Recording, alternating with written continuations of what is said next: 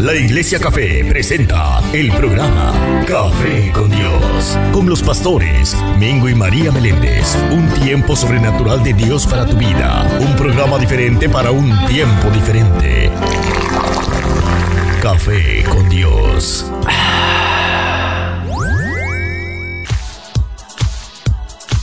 Llegamos. Llegamos. Llegamos. Llegamos. Yo llegué, yo no sé tú. Yo estoy aquí. Yo también. ¡Ey! ¿Quiénes están allá? buenos días, buenos días, amados. Muchas bendiciones. Te saluda el Pastor Mingo junto con mi amada. Está aquí al ladito mío. Bendiciones. Bendiciones. Buenos días. Buenos días. Aleluya. Aleluya. Oye, me gusta hoy cómo te ves tú hoy aquí. Te ves hermosa. La Parece verdad que, te- tú me amas mucho. pa- Parece que te, que te pusieron mucho maquillaje para que, para que saliera más, más, oye esto, más hermosa, porque tú eres No, mi amor. Lo que pasa es que esto cuesta. Esta, esta arruguita, esconderlas cuesta. Ah, Ahora entiendes porque hay mucho maquillaje y crema. sí, ya lo veo, ya lo veo. Ah, vale la pena. Bueno, queremos saludar a todas las personas que nos están viendo y escuchando en esta Amén. hermosa mañana. Sean más que bendecidos. Hoy es sábado 9 de enero del año 2021. Sábado 9 de enero del año 2021. Aleluya. Le damos gracias al Señor porque Sí, Señor. nos ha permitido estar viviendo en estos tiempos. Amén. Sabemos que son tiempos difíciles, pero cuando andamos con el Señor no hay nada imposible ni difícil para Él. Y mientras man- nos mantengamos debajo de sus alas, tendremos su protección, sin importar lo que está pasando alrededor del mundo.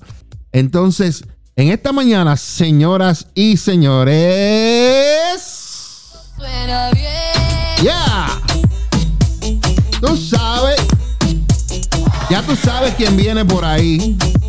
Llegué. ¿Dónde estás? Media dormida, pero llegué. Llegué. Media dormida. ¿Dónde está ella? Parece que me pasó un camión anoche cuando yo dormía. Por encima. El camión de la basura me pasó a mí por encima anoche. Bueno, señoras y señores, sin más preámbulo, le quiero presentar a la pastora, a mi esposa, a mi amiga, a mi consejera, a la más que me regaña, pero sobre todo aquí la conocemos como la mujer. ¡Maravilla! Corre que se me explotan los músculos. Aleluya. Buenos días. Sí, que Buenos nos días. Nos queremos encender así, pastor, así bien. Amén. alegre, para esta alegría que tenemos de parte del. Señor.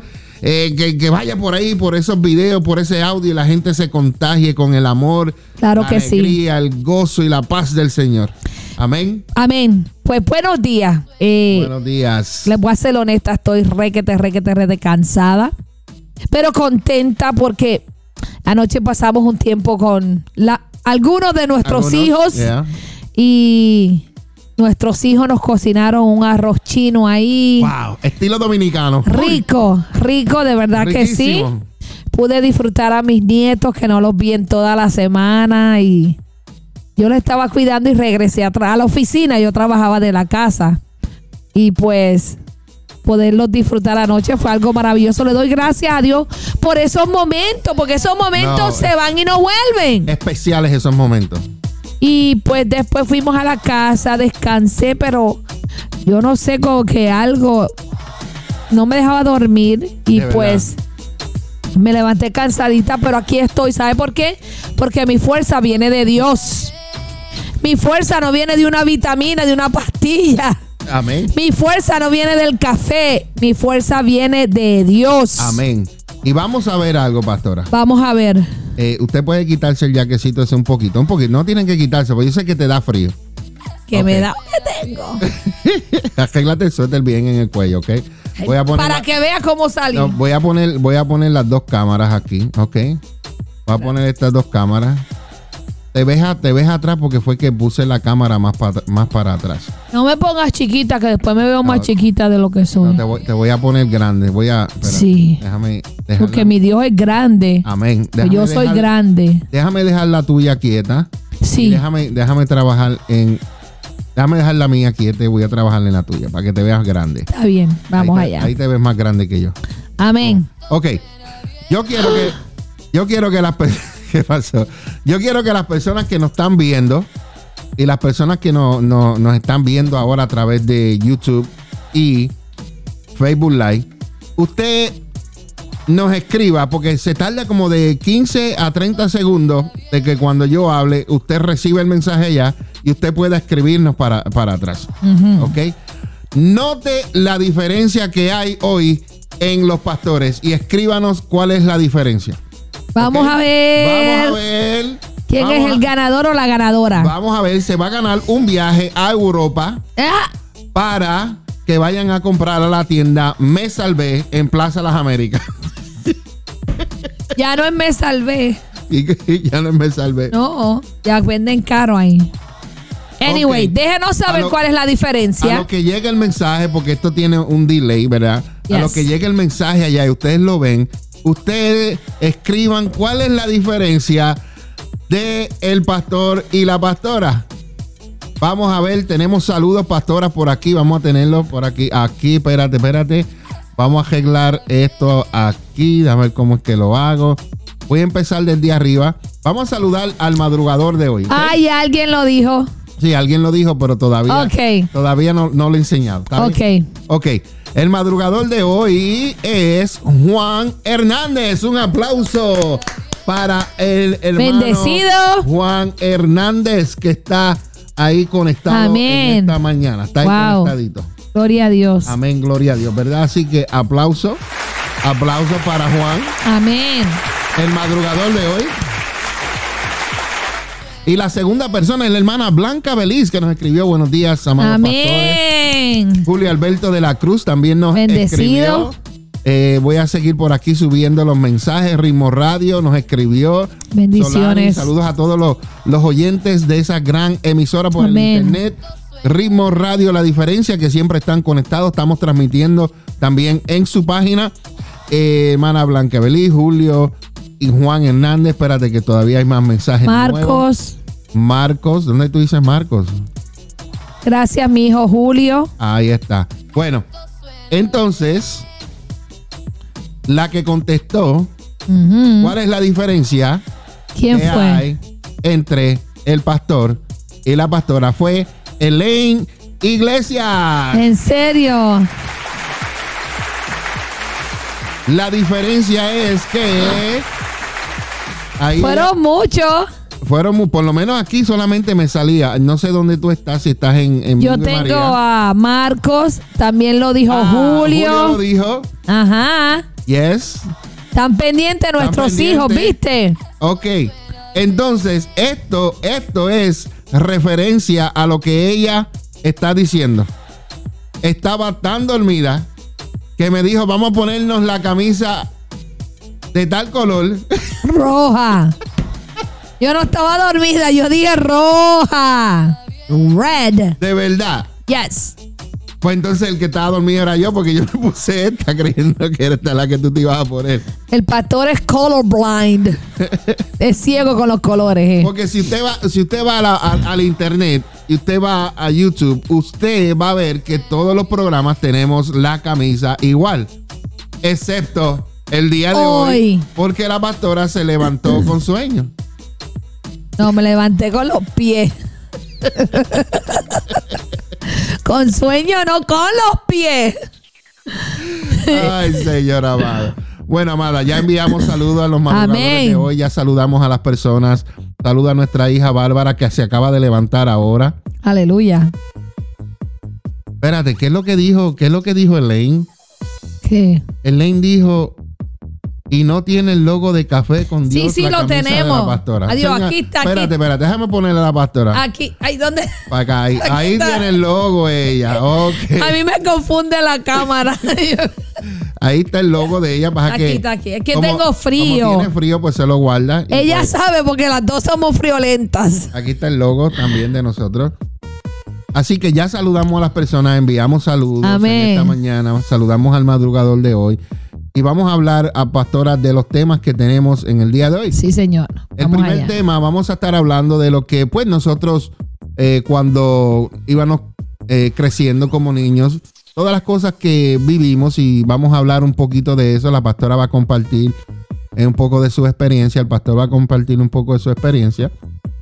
Vamos a hablar de, de eso bien bonito, De nuestra niñez. de nuestra niñez.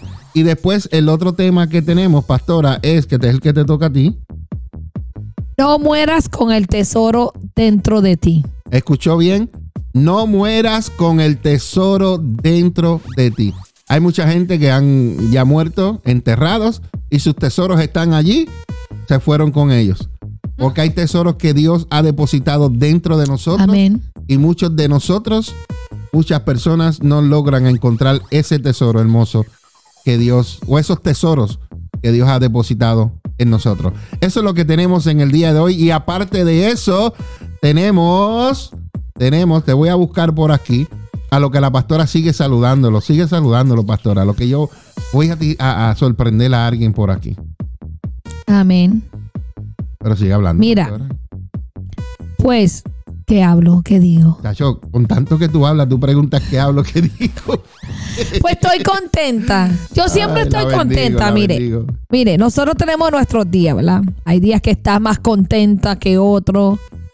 Y estoy agradecida de Dios porque Dios me ha bendecido, ¿verdad? En todas las áreas.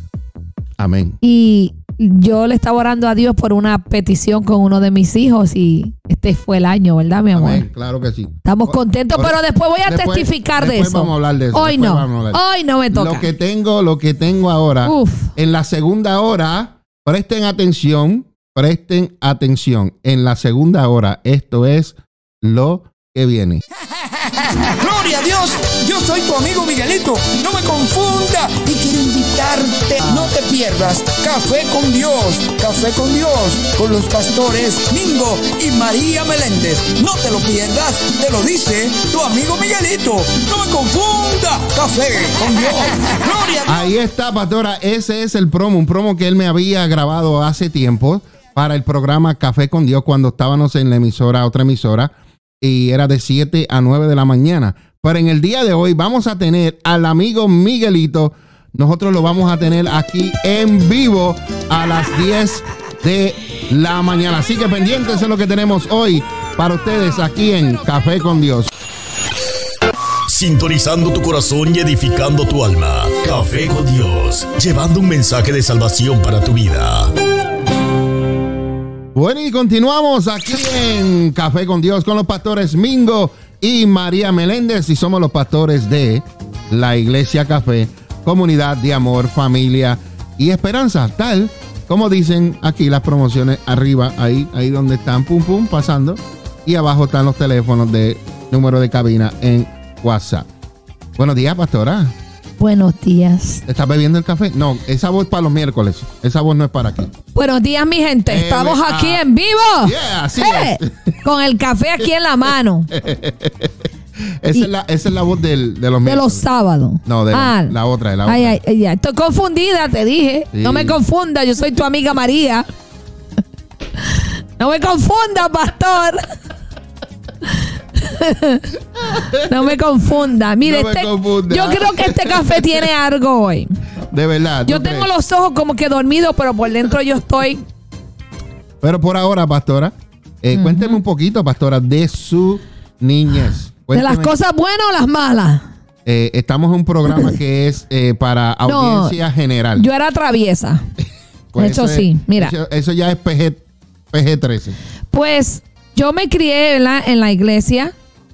Eh, pues entonces nos, ¿Creciste? Eh, no, nos, ¿cómo se llama? No, nos prohibían mucho, pero yo por detrás hacía las maldades. Porque como me decían, no puedes hacer esto, yo iba a ver igual por qué no lo podía hacer. Claro. Y ¿De, me dónde- metí en problemas. ¿De qué pueblo y de qué barrio eras? Eh, Pues- te pasaste un tiempo en Puerto Rico. Yo, ajá, hasta los 12 años en Caguas, Caguas. un barrio que se llamaba Las Carolinas y Carolina. ahí pasé mi escuela elemental. Llegué a séptimo grado y después nos vinimos para Estados Unidos, pero terminé de criarme en Nueva York. En Puerto Rico las maldades eran maldades sanas, porque era como irme para el monte, escondida, e irnos para el río, escondidos. Esperábamos que nuestra abuela, nuestras mamás y nuestras tías se enfocaran en las novelas. y se reunían todas en una casa. Y para Río. Y nosotros están viendo la televisor, bueno, ¡fua! y nos íbamos. Pero mira lo que pasa. Antes tú no tenías reloj ni celular. Claro. Hermano, yo vivía contando los segundos. Uno, dos, tres, cuatro, cinco, seis, sesenta. Ya va un minuto. No, no, tú tenías que hacer como yo. Nosotros no aprendimos a leer el sol. Ay, no, yo no sabía ¿Aprendiste eso. Ya, yo no. aprendí a leer el sol. No, yo nunca. Yo lo, yo me enfocaba en, en mirar lo que íbamos a hacer. Yo tenía- Pero soy la mayor. Yo, de- tenía, yo tenía un reloj eh, después cuando crecí, que mi papá me lo regalaba. Casio. El negro. Yo también. Yo, él me lo regalaba todos los años. Me regalaba el mismo reloj Casio. Porque es que nosotros le dábamos duro porque trabajábamos. Y Entonces, se mojaba y no se y no se dañaba. dañaba. Era un reloj Casio. Sí. Creo que no costaba ni, ni, ni 10 pesos. eh, Ajá. es- es el clásico Casio. De lo- los que saben, los que saben de nuestra edad saben de lo que estamos hablando. Yo me compraba uno también todos los años. Y, y ese, y ese reloj duraba, muchacho. Pero ya cuando crecí. ¿Y qué más, pastora? Y pues yo soy la mayor de todos los nietos. Mi abuela tuvo ni, ni sé cuántos, veintipico de nietos. Pues era un po- en ese tiempo había más varones que hembras. Entonces eh, había una prima que ella era un poquito más tranquila que yo. La otra era traviesa también, pero no la dejaban salir mucho. Esa no se atrevía a escaparse.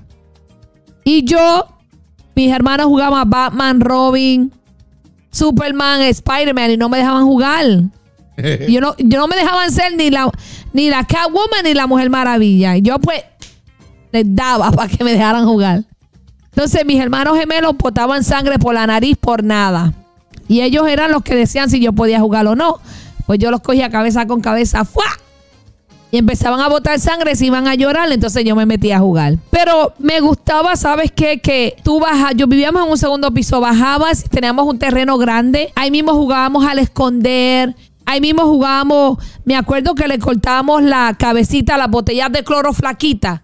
Con Yes. el palo de la escoba jugábamos pelota porque no teníamos juguetes. No teníamos juguetes y descalza. Yo y me mojaba, entonces a mí me daba asma. Y cuando llovía, yo me quería mojar. Mi abuelo guiaba guagua pública. Y tú me ves a mí mojándome y mirando para la calle que no viniera mi abuelo en la guagua pública. Wow. Entonces, cuando abuelo venía, me escondía porque después de la noche me daba un ataque de asma. Y, y fueron cosas eh, hermosas. Yo hacía este bizcochos de fango con flores y le cantaba cumpleaños a, mi, a mis primos.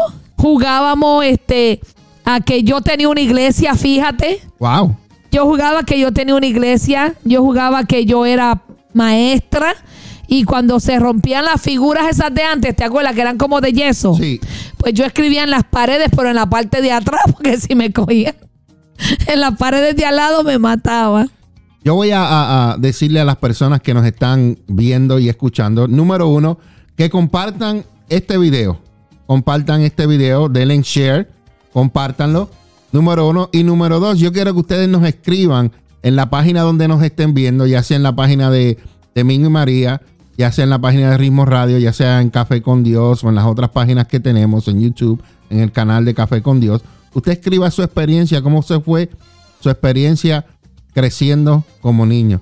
La pastora dijo algo, por lo cual fue que le, co- le cogieron el gallo o la gallina y se la comieron. Mira, eso fue mi hermano por parte de padre, Cuénteme ¿verdad? eso. Mi papá pues tenía otros hijos de otras mujeres y este es mi segundo hermano mayor.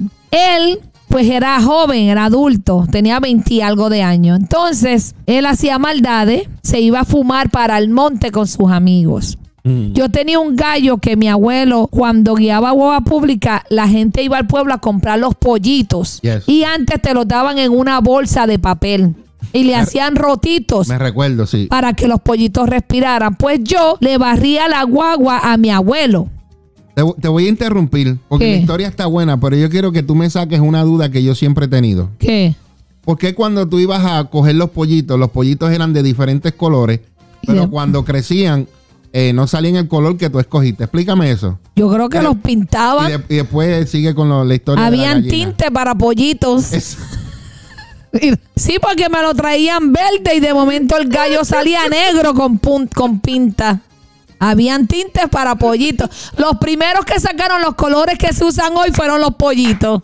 Oh my God. Pero Eso- mira. Esos eran los experimentos. Sí. Oh, gloria a Dios, aleluya. Pues eh, cuando yo estoy barriendo la guagua me encontré este pollito bien lindo Mm. y lo cogí y lo crié. Y ese gallo sacaba a los perros de mi, de mi, de mi casa. Él dormía contigo y te protegía. Los ¿verdad? perros no, no, no, no me dejaban llevarlo para arriba. No. Era mi hermano. Ese es otro chiste. Entonces, un día yo me levanto y el gallo no está. Y yo llorando buscando a mi gallo y Buki. Pasó, pasaron la semana y el vecino dice, no, vino a traer un chiste. Los otros días estuvimos en el monte y Luis trajo un gallo, un, un- un pollo, hicimos un sopón. Y yo miré hacia mi hermano y como yo le lavaba la ropa, pues yo le eché cloro a un jean de él ¿Cómo fue? que yo le lavaba la ropa a mi hermano a mano. A mano. Y yo vine y le eché cloro a los jeans de él. Pero Por- está bien porque eso está de moda ahora. no, pero ese tiempo no. Por comerse mi pollo le eché cloro a los jeans de él de maldad. Bueno, pastora, tenemos un comentario por aquí que queremos eh, eh, ponerlo aquí al aire. Migdalia Fernández dice, jaja, yo por jugar gallinita ciega me, pus- me puse al borde de la escalera y caí por ahí y me rompí un diente. Y mami me dio senda pela por no hacer caso. senda Ay, pela señor. por no hacer caso. Estas son las cosas que nos pasan cuando nosotros vamos creciendo. Son recuerdos hermosos que quedan Pero Eh, no los cambio. no, no, no, eso no se.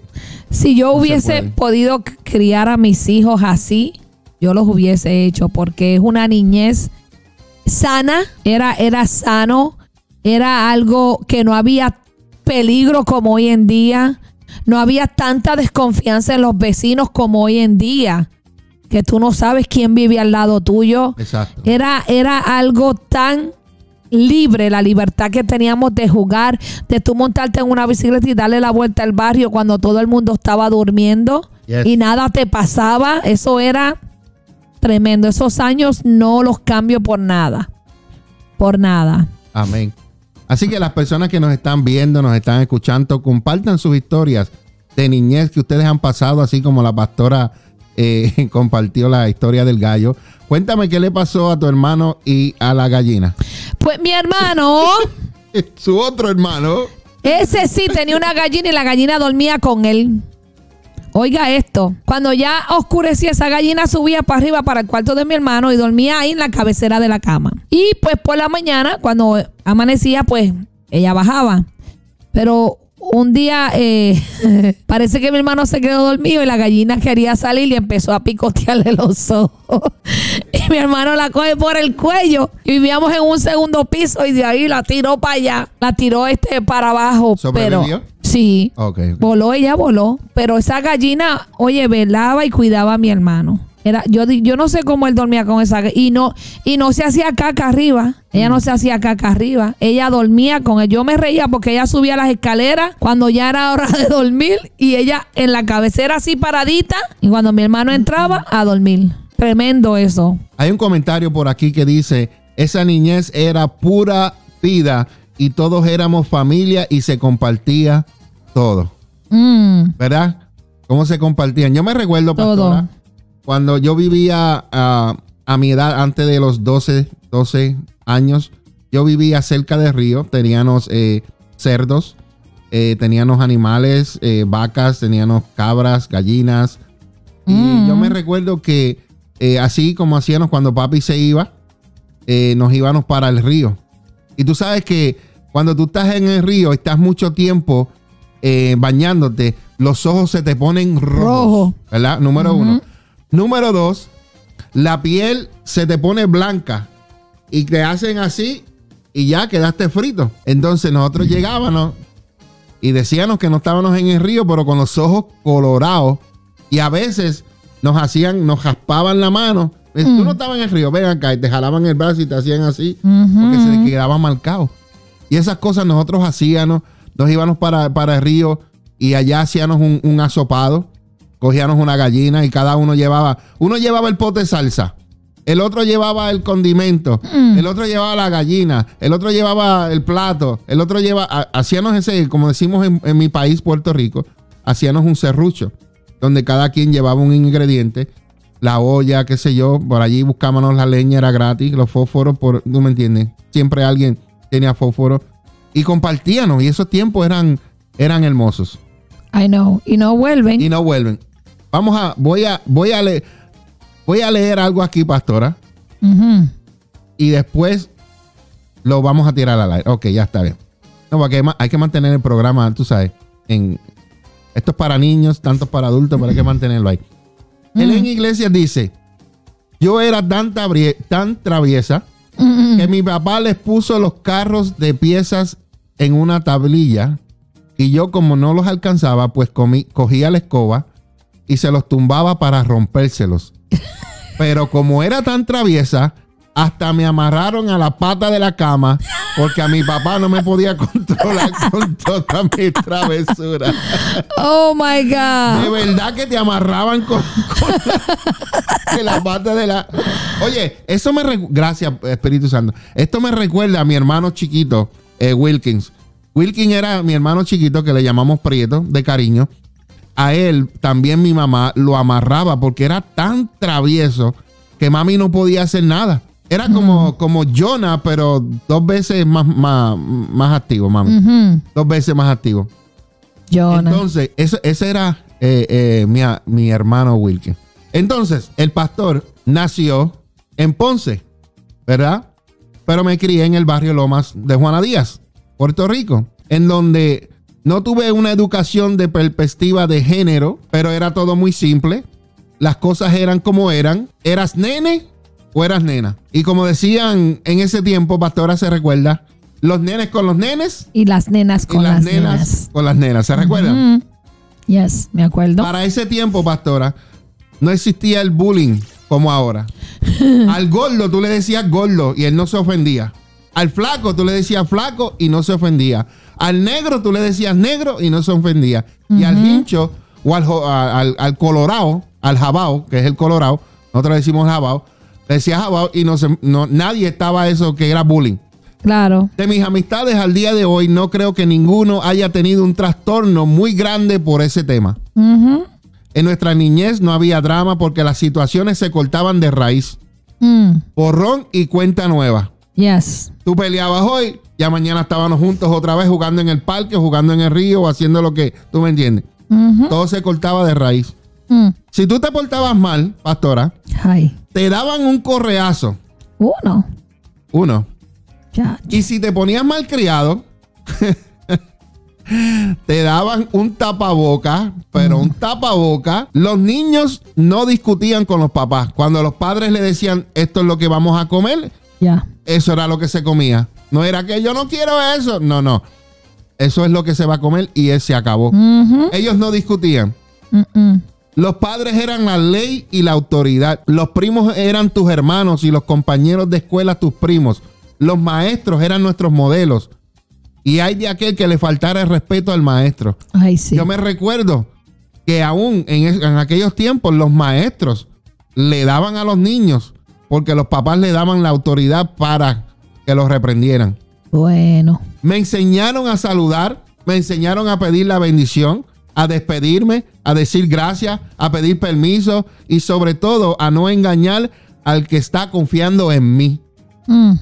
Nosotros salíamos a jugar juntos a la calle, una aventura. Ya cuando él se ponía de noche, tú eh, eh, veías o escuchabas la voz de ¡Junito! Y tú lo oías en ese eco, como se escucha aquí. ¡Junito! Y ahí, te, y ahí tú sabías que tenías que subir para arriba. Tenías que subir ya. Nosotros salíamos a jugar, comíamos lo que nuestras madres cocinaban y punto, se acabó. Eso de que había que hacer tres cenas para tres diferentes. No, no. Se hizo arroz con habichuela y no había un carne. Eso es lo que se había de comer. Hmm. A veces había arroz blanco, pastora, con plátanos maduros. Y eso es lo que comíamos. Claro. A veces había arroz blanco con aguacate. Ay, qué rico. Y eso era lo que comíamos. Comíamos arroz con habichuela, ¿te recuerdas? Y huevo frito. Yes. ¿Te recuerdas? Yes. Carne con papitas fritas o amarillo. O arroz con salchicha. Comíamos limber. Viandas con bacalao. ¿Te recuerdas, pastora? ¿Te recuerdas de la guaguita que, que- que pasaba por, por el barrio que decía Paico? Sí. Que la guaguita esa con la musiquita Ujú. que llamaba a todos los muchachos. Y siempre Ay, sí. aparecía un adulto y le compraba a todos los chamaquitos de allí, del, de los que se presentaron por ahí. En mi casa se hacía rico. Éramos como 20 y algo. Imagínate un dólar cada. Bueno, no era un dólar antes, pero se hacía así. Sí, más. Oh, pensé Ya. que ibas a hablar y, y me iba a beber café. No, te toca. Me toca, dame un momento a lo que bebo café. ¿eh? Pero, pero Mm. esos tiempos, tú sabes que, que eran, eran maravillosos. E- En esos tiempos no, no había esa maldad, no había ese celo de los amigos, nada de eso. Pastora, mi abuela, por parte de papá, dame a ponerme en cámara que me salí. Mi abuela, pastora, por parte de papá, ella era bien amorosa con sus nietos, pero era fuerte de carácter. Mm. Y cuando tú hacías algo, yo me recuerdo una vez, ma- mami, que ella agarró una varita de tamarindo Ay, mamá. y me dio en las piernas que hasta el día de hoy yo lo siento. De verdad, esa varita de tamarindo, chacho, eso, eso es algo que te da y es como un eco de dolor que se, se te sigue expandiendo. Sí. Eh, va- las varitas de guayaba, las varitas de tamarindo y, y eso, no, bueno, nos criaron así. Y en ningún momento venía servicios sociales, como Es hoy en día. Como hoy en día. Hoy tú le tú miras a los niños mal y ya Te lo quieren quitar. Lo quieren quitar. Ujú. Pastora, cuéntame de, de qué juegos tú jugabas. Pues yo conjugaba a la, a la, a la plancha. ¿Te acuerdas que lo hacíamos en el piso? Ajá. Yo jugaba las canecas con los, con los mis hermanos. Yo jugaba al gallito con la algarroba. ¿Tú sabes lo que es eso? No. El pastor es boricua y no sabe lo que es eso. Sí, lo, lo que pasa es La- que. le la- sacamos la pepita, la la- una pepita que tenía, le hacíamos un roto en el medio, le amarrábamos un hilo y lo ponía. Y el otro te daba. El que rompía era el ganador. Jugábamos a, a- al esconder. Este, jugábamos también a, a- a los superhéroes y mis hermanos se trepaban en las ventanas y de ahí brincaban al piso con las fundas de almohada se las amarraban en el cuello. Yes. ¿Tú hacías eso? Mira todo lo que. lo- aquí yo te voy a dar una lista de cosas. ¿De que- juego? de juego. Dale. Hay algunas que yo hacía. Hay una, algunas que maybe ustedes lo hacen. Si hay un juego que yo no menciono aquí, usted lo quiere comentar en, Mm. el, en el chat de lo de, de ahí, ¿verdad? Oh, mira, Migdalia dice algarroba. ¿Cómo apesta la algarroba? Dice Ay, ella. si yo no me la comía. Yo, me, yo cogía el gallito cuando alguien lo hacía. Pero a los muchachos algunos se la comían y yo, mm, mm, no, no, gracias. Muchos de los juegos, escuchen bien. Simon Say o Simón dice: Te recuerda, yo no sé si tú jugaste este, este juego, pero yo jugué este tanto. Un, dos, tres, pescado. Un, dos, tres, pescado. ¿No te recuerdas ese juego? ¿Tú nunca jugaste ese juego? Sí, claro que sí. Pescado. Del trompo. Oh, cómo yo rompía cabeza con el trompo. Yo Los- nunca aprendí. Los jacks, lo que es este, lo- los bolines. eh, a esconder. Que mucho jugamos de esconder. Tira y tápate. Peregrina. A brincar la cuica. Cheque y morena. Y otros. Nosotros nos tiramos de una soga a la quebrada. Tenía una quebrada o había un, un río, el río de, en el barrio Lomas. Había uno que se llamaba El Barreto, Agua Clara, La Encantá y el Charco del Corazón. Mm, El Charco del Corazón había una eh, eh, montaña así y tú te subías de- a- bien alto y te tirabas. Eso nosotros hacíamos. hermoso. Cogíamos caballos. Nos tirábamos de la montaña, nos ponchábamos con bolas de goma jugando con pelota, podíamos caminar de arriba abajo, nos montábamos en nuestras bicicletas, cogíamos por todo el barrio, íbamos de ca a la casa de un amigo, le decía vamos a coger bicicleta y todos nos íbamos a correr bicicleta por ahí. No teníamos miedo a nada, pastora. No, Y no sé. respetábamos a nuestros ancianos. Ya. Oh, sí, eso sí. Se nos enseñó el respeto por los demás y por la propiedad. La ajena. educación, buenos días. Eso era bien importante. Y yo hacía mandado, pero Cobraba. No cobraba. Yo le decía, ahora- si me compras un dulce, me Ahora- daban 10 centavos. Yo, yo le pregunto a la pastora, porque la pastora me ha contado tantas cosas de niñez que ella hacía. Pastora, cuéntame qué era lo que usted hacía. Ok. Que usted me decía que a veces usted le lavaba los, los pantalones a, a su hermano. Sí. O a veces planchaba. ¿Y cuánto dinero le daban? ¿Y, y qué era lo que usted iba a hacer? Y después se sentaba a hacer fiero. Es que no, a mí me mandaban mucho, como era la mayor, al- a la tienda grande. Le llaman la tienda grande, que da en la entrada de- del barrio. Entonces era una caminada como de 10 minutos en ese sol. Y no había sombra. Y tú sabes que uno usaba esas chancletas de goma, que eso se calentaba. que a lo que llegabas a la tienda se te derretía. ¡Ah! ¡Fuego! Compraba- comprabas una y cuando llegabas a tu casa se te Ya. derretía también. So, yo le decía a mis hermanos o a mis primos, ¿quieren ir conmigo? Me decían que no. Y yo iba por ahí enojada a comprar lo que tenía que comprar. Más después tenía que cargar las bolsas sola. Porque antes no había un shopping cart como ahora. Eso no existía. Yes. Yo traía las dos bolsas, lo que fuera. Pero yo, como mi abuela era la que me mandaba, yo nunca le decía que no a mi abuela. Pues mi abuela me decía, coge lo que sobra. Yo ahí ya, ya me, ya ahí me, me, ¿cómo se llama eso? Me agarró, me convenció. Yes. Y lo que sobraba yo me lo compraba en dulce. Los dulces eran a centavos. O si sobraban medio dólar, que son 50 centavos, ¿cuántos dulces yo me compraba? Ja, 50. 50. Sí, porque eran a centavos antes.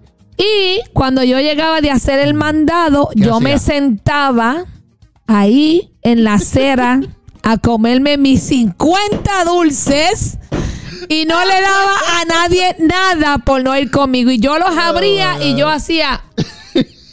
Y toditos velándome. Y yo, niña, tú me entiendes, uno. Y yo, aunque después me da un dolor de estómago por tanto dulce, pero no querían ir conmigo, pues yo me los comía toditos. Tengo, tengo aquí un comentario, pastora, que lo voy a poner, eh, no sé si cómo se, se ve completo allá, pero aquí hay un, un esto es en la página de Mingo y María, y nos dice el caballero, se llama Marcos Cruz, nos dice que el hermano de él, Iván, le dijo que agarrara un, un huevo de gallina.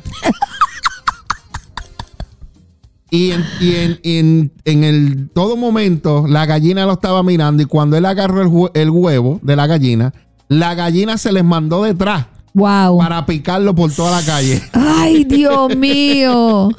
Eso sí que Eso duele. sí que- Sí. que duele. Gracias, gracias por su comentario, por eh, respaldarnos aquí.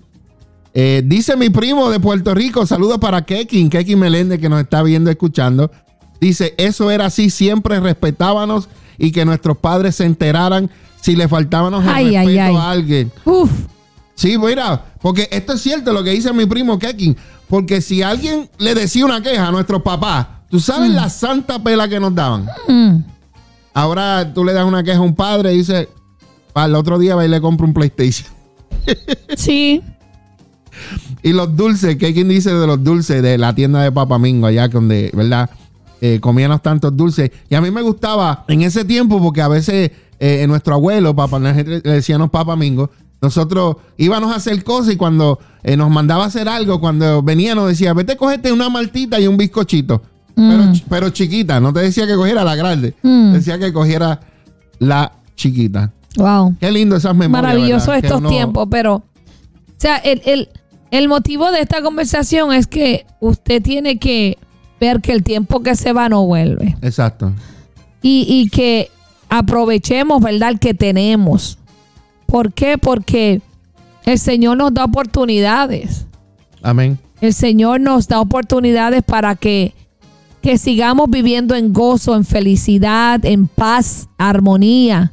Que no importa las circunstancias, tú entiendas que viviste tiempos maravillosos, que los recuerdes y que dejes un legado en tu familia, pero sobre todas las cosas que pongas a Dios primero Amén. que, que las cosas que pasaron, si fueron tiempos malos, pues no los recuerdes, sino que los hables para testificar y ayudar a otros que no los vivan y no los pasen. Claro. Pero si pasaste tiempos buenos, hermosos, compártelos y también enseña a otros a que pasen tiempos así como tú pasaste. Así es. Porque nuestro Dios es un Dios de amor, Amén. nuestro Dios es un Dios de paz, de bondad. eh, y, y que no importa, Dios nos ama. Y Amén. que en esa niñez, en esa adolescencia, pasaste lo que pasaste, Dios nunca te abandonó. Amén. Dios estuvo presente y va a estarlo. Y que lo que te faltó de niño era porque no lo necesitaba. Así es. Porque tenías a Dios, que era todo. No puedes aferrarte a que mamá no estuvo, a que mi papá no estuvo, a que yo me crié bien pobre, a que pasé hambre, que no tenía mucha ropa. Eso ya pasó. Pero mira lo que hoy eres, mira lo que hoy tienes. Eso es lo que debes de pensar, que tienes a Dios, que eres un hijo de Dios Así es. que no importa la circunstancia, Dios siempre te acompañó, te suplió, te cuidó, te protegió.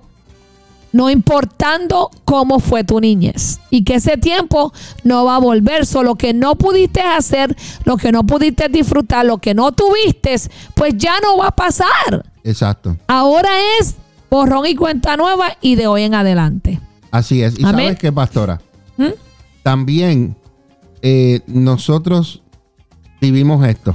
Te Mm. voy a enseñar lo que es. Nosotros, tanto eh, eh, varón como, como niñas, jugábamos a veces todos juntos. Yes. Pero mira, Marina dice, a mí me daban todos los días unas pelas porque me gustaba jugar con los varones. Me llamaban María o Mari- María Machito, ¿verdad? María Machito.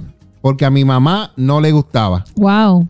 Entonces, por acá abajo dice, eh, creo que estos son los juegos que Marina jugaba. Se llama, porque ella es dominicana, eh, dice la cortina del palacio, arroz con leche y el loco paralizado. Esos eran juegos que ellos, que ella jugaba, ¿verdad? En, en su país. Nosotros pues mencionamos algunos. Oye, el tiempo se nos, se nos fue en esto. Sí. Escucha, voy a terminar esto. Si alguien tuvo una pelea alguna vez, pastora, fue una pelea de puños. Los niños no teníamos, escucha bien, los niños no teníamos armas cuando crecimos. Excepto, lo- ¿te recuerdas los revólveres esos de fulminante Sí. para jugar de vaquero? ¿Y cómo gozábamos nosotros? Cuando se hacía de noche sabíamos, sabíamos que era hora de entrar. Yes. De vez en cuando nos quedábamos afuera para, para atrapar cucubanos o mirar las estrellas. Nos encantó ir a la escuela porque teníamos amor, cariño y respeto por los maestros. Amén. Escucha bien, por los maestros. Y teníamos la dicha de ver a nuestros amigos. Ay, del que le faltara el respeto a un maestro. No había tecnología disponible, pero con ayuda de los adultos construíamos carros de madera y patinetas. Claro que sí. Nos entreteníamos viendo la programación local de televisión. Que muchos nos reímos con el Chapulín Colo- Colorado Yes. con el Chavo del Ocho, con los Picapiedras, con, el col- con el Correcaminos, Yes. eh, las telemo- telecómicas. ¿Te recuerdas del tío Nobel? ¿Verdad? ¿Te recuerdas de Pacheco? Esos programas, ¿verdad? De, de mi país, estoy hablando de mi país, Puerto Rico. Mirábamos nuestro alrededor, de la boca de nuestros ancianos, ancianos escuchábamos historias y consejos porque sabíamos que si le faltábamos el respeto a algún adulto, nos darían una nalgada, un correazo, con la varita de gandulo de guayaba, con la chancleta o con la mano pela. Éramos ricos. Oíste, pastora. Yes. Éramos ricos aún en nuestra po- pobreza y no lo sabíamos. Amén. Tuvimos la mejor niñez y nos damos cuenta ahora la educación y la corrección que tuvimos jamás, jamás será comparada con la actual. Hoy vemos el resultado. Como quisiera que pudiéramos volver a esos tiempos porque estamos perdiendo a nuestros hijos y nietos en una, en una sociedad sin respeto a la autoridad, la compasión y la sensibilidad por los demás. Esos son tiempos que nosotros nos criamos y estamos viendo que son unos tiempos diferentes a los cuales nosotros vivimos. Pero yo te digo, y como decía la pastora, vivimos esos tiempos y le damos gracias a Dios. Y nosotros como hijos de Dios que le servimos debemos dar un buen ejemplo y enseñarle todos estos valores, todas estas cosas lindas y bonitas que nosotros aprendimos. Pastora, Amén. tenemos que hacer una pausa, el tiempo se nos, se nos avanza encima, pero en breve, en breve regresamos porque tenemos, vamos a tener en línea telefónica a nuestro amigo Miguelito que estará con nosotros aquí en vivo. Va a estar con nosotros aquí en vivo. Así que hacemos una breve pausa y regresamos. Gracias, Señor. Gloria sea al Señor. Regresamos en breve aquí en Café con Dios. Encuéntranos en Facebook como La Iglesia Café, una iglesia diferente para un tiempo diferente. Estás escuchando Café con Dios, impactando tu fe, un día a la vez.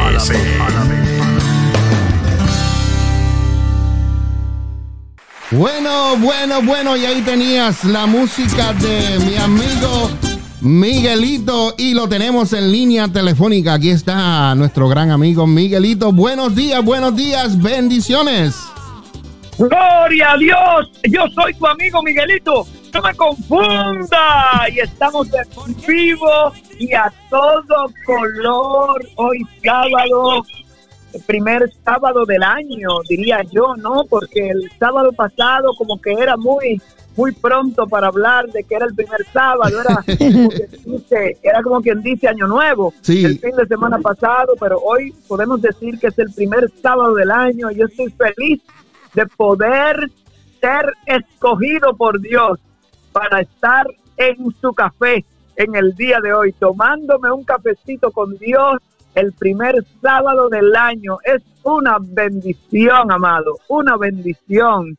Le doy las gracias a toda la gente de Café con Dios por eh, elegirme para este día y le doy las gracias a toda la audiencia que nos escucha en el mundo entero en este momento. Bendiciones para todos. Qué lindo, qué lindo es tenerte. Dios nos ha dado un privilegio de que lo pudimos conocer en un evento en la, en, en la iglesia del pastor Walter Boye en Easton.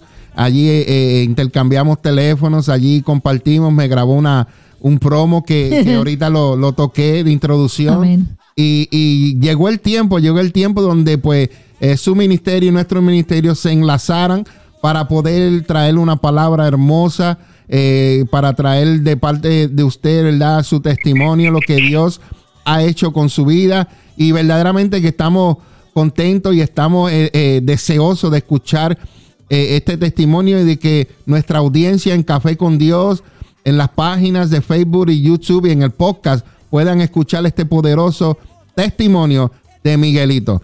Yo voy a hacer una introducción porque yo me recuerdo que en la tienda de mi abuelo eh, había un billar y nosotros tocábamos mucho lo que es el jardinero, lo que es la, la soy eh, eh, la canción Soy bendecido, pero que antes tenía una otra letra y, y- y pasábamos este tiempo hermoso escuchándolo. Pero este es un tiempo pues que él vivió, pero ahora está en otro momento, en otro tiempo. Y queremos, queremos que nuestro amigo Miguelito comparta con nosotros, primero nos diga, ¿verdad?, de, de dónde es, dónde nació, y nos hable un poquito de usted y después de lo que ha pasado en su vida. Adelante.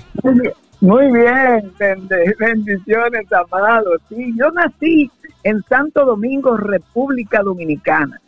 Yo soy dominicano. Amén. eh, sí, allí nací eh, en medio de una familia pobre, una familia muy pobre, eh, con muchas limitaciones, muchas limitaciones, y fueron esas limitaciones las que me llevaron a conocer al Dios del cielo, esas Amén. limitaciones.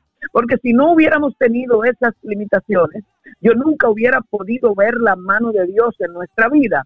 Por ejemplo, eh, eh, mi papá y mi mamá eran gente de oración, gente que creían en Dios con todo su corazón y ellos creían que todo era Dios todo era Dios.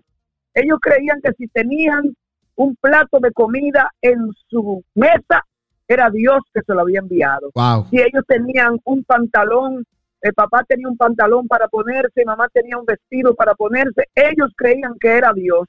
Y en medio de aquella pobreza, ellos vivían felices. Y yo decía, cuando comencé a crecer, pero ustedes son conformistas. ¿Cómo ustedes se van a conformar con esta pobreza? Esto hay que combatirlo. Y eh, yo entendía que ellos estaban, entendía que ellos estaban mal. Eso fue Mm. cuando comencé a crecer. Por ejemplo, eh, cuando era muy pequeño, 6, 7, 8 años, los niños eh, no tienen opiniones prácticamente. De modo que yo hacía lo que ellos me hacían hacer. Claro. Eh, en la mañana en casa, la primera cosa que se hacía era hacer oración. Wow. Wow. A las 6 de la mañana teníamos que reunirnos todos a hacer oración. A las 12 del día otra vez a hacer oración. A las 6 de la tarde a hacer oración otra vez. Y a las ocho y media de la noche hacíamos oración de nuevo para acostarnos. Estas oraciones eran más largas, a las ocho y media de la noche. Y yo decía, pero ¿para qué tanta oración? Si total vivimos en pobreza, vivimos pobre, vivimos mal. Llegué a la edad de 13, 14 años, que es la edad en que uno como que despierta a la vida. Y yo comencé a ver que mi papá estaba errado y que mi mamá estaba errada. Y comencé a inclinarme hacia el socialismo. Había un mover socialista en la República Dominicana, eh, eran los tiempos en que había triunfado la revolución en Cuba, eran los tiempos en que todos los jóvenes querían ser eh, comunistas y todo lo demás, y yo me incliné hacia allá y llegué a ser ateo, eh, comunista, marxista, leninista, ateo, totalmente. Wow. eh, eh, creía que, que todo lo que mi papá hacía era para nada, porque vivíamos cada día, no cada día más pobre, no, óyeme bien, yo veía, eso lo puedo ver ahora, en aquel tiempo no, porque no me conformaba, yo veía como, por ejemplo, nosotros de no tener una nevera, un día pudieron comprar una nevera en casa. Yo vi como de no tener un televisor, un día el compadre Danielito vino de Nueva York con un televisor de regalo para nosotros, la familia. Y mi papá me decía, mire, eso es Dios que lo trajo. Y yo pensaba, ¿qué Dios de qué? Eso fue el compadre Danielito. ¿Entiendes lo que te Sí. quiero decir? Claro. yo no podía, yo no podía entender. Entonces, cada vez que mi papá cobraba su pequeño salario, recuerdo que mi papá ganaba 82 dólares quincenales, Wow. 82, do- 82 dólares quincenales. Quiero que sepa que en aquel tiempo eso era un dineral, era un dineral porque era un dineral, trabajaba en la embajada de los Estados Unidos y él decía, mi papá decía que Dios le dio ese trabajo. Yes. si yo tuviera si yo tuviera tiempo hoy eh, eh, tal vez otro día que tenga más tiempo eh, para hablar yo podría meterme ahí para que hoy yo entiendo que sí que Dios le dio ese trabajo. Amén. Mm, en aquel tiempo no lo entendía. Yo mm, entendía que sus, que sus habilidades como piensa el mundo sus habilidades de sus, sus- las cosas que aprendió le habían dado ese trabajo yo no podía entender pero mi papá decía que Dios le dio ese trabajo y esos ocho- 82 dólares que él recibía quincenal había una parte que era de Dios Wow. oiga esto mm. de ahí él sacaba de los 82, siempre recuerdo, él le entregaba 60 a mamá. Y los otros 22, dos eran para sus cigarrillos. Papá fumaba. Los cigarrillos eran muy baratos en ese tiempo. Y los otros 20, le decía Mary, mira, esto es para la iglesia. Y Wow. esto es para eh, algunas personas pobres que nosotros ayudábamos desde casa. Ah, Recuerdo la familia de la comadre Angélica, recuerdo la familia del, del, del compay Tilo. Nosotros teníamos una familia, unas familias que mi papá ayudaba y la propia familia era gente paupérrimamente pobre en un campo de la República Dominicana. O sea, esos 20 dólares eran como la mitad para la iglesia y la otra mitad era para los pobres. Yo decía, pero está loco, papá. ¿Cuánto está loco? Nosotros no tenemos para nosotros. mm, Yo quería comprarme una camisa de nylon que estaba de moda, no me la podía comprar. Un pantalón de poliéster que estaba de moda, no me lo podía comprar. Todos los demás muchachitos eh, andaban con pantalones de poliéster, con sus Mm. camisas de nylon, y yo tenía que andar con mi pantalón de khaki. Todo eso de mi papá es un loco. Él le da el dinero a la iglesia, le da, le da, hasta que por fin decidí, me voy de aquí Wow. y me fui para Nueva York. Oiga Mm. esto, me Mm. fui para Nueva York. ¿A qué, edad, Ateo, ¿A qué edad te fuiste a Nueva York?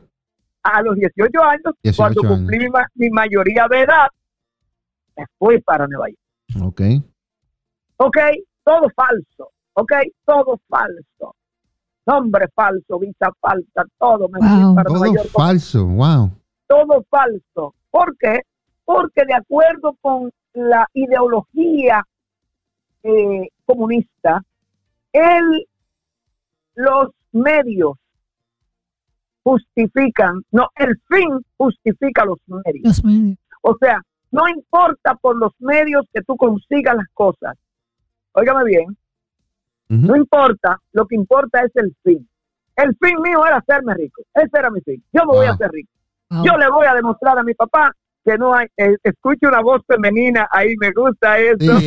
Bendiciones. Amén, Dios. bendiciones. Amén. Aleluya, sí, señor.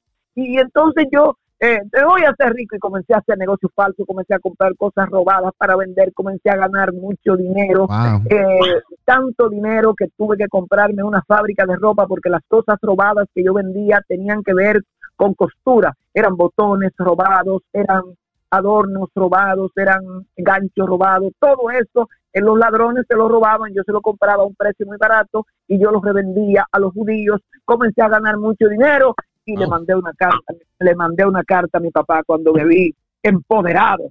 Le envié una carta a mi papá, papá.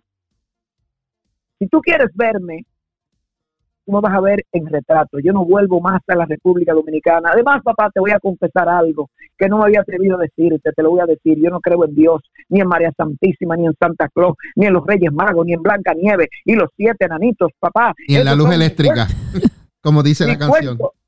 Sí, señor, esos son cuentos de camino. Wow. Le envié una carta de 64 páginas y mi papá, que ve que Wow. yo estoy enviando tanto dinero para Santo Domingo, ropa para mis hermanos, comenzó a entender que yo andaba por malos caminos.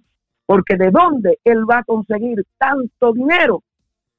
Ese muchacho anda por mal camino y apretaron la oración. Estoy hablando de la oración ahora. Ya yo no estoy hablando aquí, esto no es un testimonio para contarte, eh, para contarte de Miguelito, no, esto es para decirte cómo la oración entró en acción aquí. Amén. Mi papá y mi mamá que ven que yo ando por malos caminos, comenzaron a orar, a orar, comenzaron a, a- a orar el doble. Ya no se hacían los 10 minutos clásicos de la mañana, de las 6 de la mañana. No, ya se hacía media hora a esa, a esa hora de la mañana. Ya se hacía otra media hora a las 12 del día. Ya se hacía una hora completa en la noche, porque Dios tenía que enderezar los caminos de ese muchacho. Y tú sabes qué, Dios escuchó aquellas oraciones, comenzaron a darle a Dios el doble, el doble, el doble, a darle a Dios. Yo te estoy hablando de diezmar, de ofrendar, son dos cosas que caminan de la mano. La oración y el diezmo y las ofrendas caminan de la mano. Estas no son cosas que nosotros nos hemos inventado. Que, que hemos inventado los pastores para que nos mantengan. No, estas son cosas que el propio Dios las instituyó para bendecir a sus hijos. Amén. Comenzaron a darle a Dios el doble, el doble. Mm. Y había pasado poco tiempo cuando tuve un accidente de tránsito donde todos los que andaban conmigo perdieron la vida. Todos perdieron Wow. la vida. Pero yo, que era el hijo de aquella familia, mira cómo es, cómo es la cosa. Papá está orando para que Dios me saque de los malos caminos. Y Mm. ahora le llega la noticia de que yo morí en un accidente. Y mi papá le dijo a mi mamá, Mary, no, él no, él no ha muerto. Mary, él no ha muerto. Él no ha muerto. Tú vas a ver que él no ha muerto. Él no ha muerto. Dios está respondiendo nuestra oración. No sé cómo Dios lo va a hacer. Óigame, la fe de aquel, de aquel hombre. Y, y no, él no ha muerto. Y efectivamente, mientras todos los demás estaban siendo velados en la funeraria en medio del llanto de sus familiares, yo estaba en un hospital cristiano, el hospital cristiano, porque el accidente sucedió cerca del hospital Booth Memorial Hospital, que era un hospital o es un hospital del Salvation Army en la ciudad de Nueva York. Allí me llevaron y allí me predicaron el Evangelio. Aleluya. Allí llegaron ellos a predicarme el Evangelio. Yo le dije, hermano, mire, no, yo no creo en Dios. Yo no creo ni en la luz eléctrica, no me predique, pero tú sabes que decirle a un evangélico que no predique es como decirle que sigue predicando. Me siguieron predicando, me siguieron predicando. Uno de ellos, parece que tenía el don profético, me mira a los ojos y me dice, yo te conozco, yo sé que tú te dedicas a negocios falsos, yo sé quién tú eres, tú y tus amigos, pero yo tengo noticias para ti. El Dios del cielo te ama tanto que te ha traído a este lugar para liberarte de la cárcel y de la muerte, porque todos tus amigos, los que se dedican al negocio contigo, cuando tú salgas de este hospital, todos van a estar o presos o muertos, pero tú vas a salir de aquí a contar de la gloria de Dios porque tienes una familia que está delante de Dios en oración y yo me eché a llorar, me eché a llorar, hermano, porque algo de la palabra que estaba hablando ese hombre me tocó, me eché a llorar, me dijo, levante sus manos. Y cuando me dijo, levante las manos, entonces me dio miedo, porque mm. pensé que era para ponerme las esposas y llevarme preso, porque pensaba que este hombre, ¿cómo va a saber mi vida? Pensaba, este hombre tiene que ser del FBI que lo han traído aquí para llevarme preso. Me dijo, levante sus manos y, me hizo confesar a Jesucristo como mi Señor. Amén. Año 1974, hace 46 años. Me hizo confesar a Jesucristo como mi Señor, hermano. Qué cosa tan grande. Mm. Confieso a Jesucristo como mi Señor aquel día sin saber lo que estaba diciendo, pero tú sabes que lo que tú confiesas, así es. Así es. Todos los días aquellos evangélicos iban a visitarme. Todos los días iban a visitarme. Hablarme de ese Dios a quien yo, de quien yo negaba, a quien yo negaba. Y me llevaron a entender que Dios sí existe. Mm. Pero tú sabes que el mundo entiende que Dios existe. El mundo no niega que Dios existe. Si tú vas a una fiesta donde la gente está bebiendo y todo lo demás, y tú dices, por ejemplo, ¿quiénes aman a Dios aquí? ¡Eh! yo, yo, yo, levanta la mano. Vamos, denle un aplauso a Dios. La gente sabe aplaudir a Dios. Mm. Sí. ¿Entiendes? ¿Para qué te cuento? ¿Para qué te digo todo esto? Ya ahora yo creía en Dios, pero yo no entendía que mis negocios, aunque aquel evangélico me dijo que Dios me había llevado allí a aquel hospital, porque a Dios no le gusta ese tipo de negocio yes. que yo hacía y que Dios me había llevado allí para liberarme de la cárcel y de la muerte, pero como que yo no asociaba bien eso, no lo asociaba, de modo que cuando volví a la calle, volví a hacer los mismos negocios. Dígame si lo estoy diciendo de una manera entendible para toda la audiencia. Sí, señor. Sí, claro. Volví a los mismos negocios. A lo que estaba antes. A lo que estaba antes, claro que sí. Y ahora un poquito más peligroso, porque envolvía también armas robadas, todo ese tipo de cosas, todo lo que se robaba, yo lo compraba. Yo lo compraba y lo vendía parlante. Entonces, inmediatamente comencé a hacer los negocios de nuevo. Esa pierna que ellos me habían reconstruido en el hospital se infectó, se gangrenó y ahora me dicen que tienen que cortarla. Ay, santo. Esta pierna hay que cortarla, dice el médico, pero inmediatamente yo entendí, digo, no, no, no, no, esto es Dios que está enojado conmigo, Dios está enojado conmigo, y yo me tiro de rodillas y comienzo a hablar con ese Dios con quien yo nunca había hablado. Mm. Dios mío, Padre Santo, yo te prometo, Padre, que yo no, mire, yo voy a ser pobre de ahora en adelante, yo nunca más voy a hacer ese tipo de negocio, Señor, nunca más yo voy a vivir de welfare, de los cupones, de lo que sea, Señor, pero yo nunca más voy a volver a hacer ese negocio, sáname, Señor, sáname, Señor, sáname. Yo voy a ir a predicarle a los comunistas, marxistas, leninistas acerca de ti, Señor, sáname, Señor, sáname. Y cuando llevaba más de dos horas repitiendo la misma oración, comencé a oír voces como de loco que me decían, escápate que tu pierna ya está sana tu pierna está sana, escápate, escápate, voces como de loco, como de loco, hermano, voces como de loco, como de loco, escápate. Digo, bueno, o me volví loco, o me volví loco por la desesperación, o Dios me está hablando, una de dos, de modo que decidí obedecer a Dios, comencé a buscar por dónde escaparme, eh, pero no había salida, no encontraba salida, volví otra vez, digo, Dios mío, dame una salida, y en eso están anunciando que se terminaron las horas de visita, que todos los visitantes deben abandonar el hospital y yo me hice pasar por un visitante y escapé de aquel hospital. Aquel día, haciéndome pasar por un, una de las visitas, hace más de 20, hace más de 45 años. Y Wow. todavía andan los médicos con su machete en la mano buscando a Miguelito para cortarle la pierna. Wow. Santo Dios. Aquella pierna estaba hinchada. Aquella pierna eh, eh, estaba llena de pus. Se había explotado por un huequito, se había explotado y supuraba pus con sangre. Y todos los días yo iba y, yo ponía mi mano allí y decía, Señor, sáname, Señor, sáname. Y a los 28 días de yo estar haciendo oración, esa pierna sanó por completo, por completo. Y ahí yo entendí, eso fue para mí una confirmación, de que sí existe un Dios, pero que tú tienes que hablarle para que Él te conteste. Amén. Que tú tienes que hablarle para que Él te conteste. Solamente Amén. con pensar y con saber que Él existe no basta. Tú Mm. tienes que hablarle. Yes. Y de ahí en adelante desarrollé un hábito de oración. Todas las mañanas me levantaba, Señor, yo quiero ser un cantante famoso. Como Rafael de España, como Sandro de América, como Tom Jones. Esa era mi oración delante de Dios.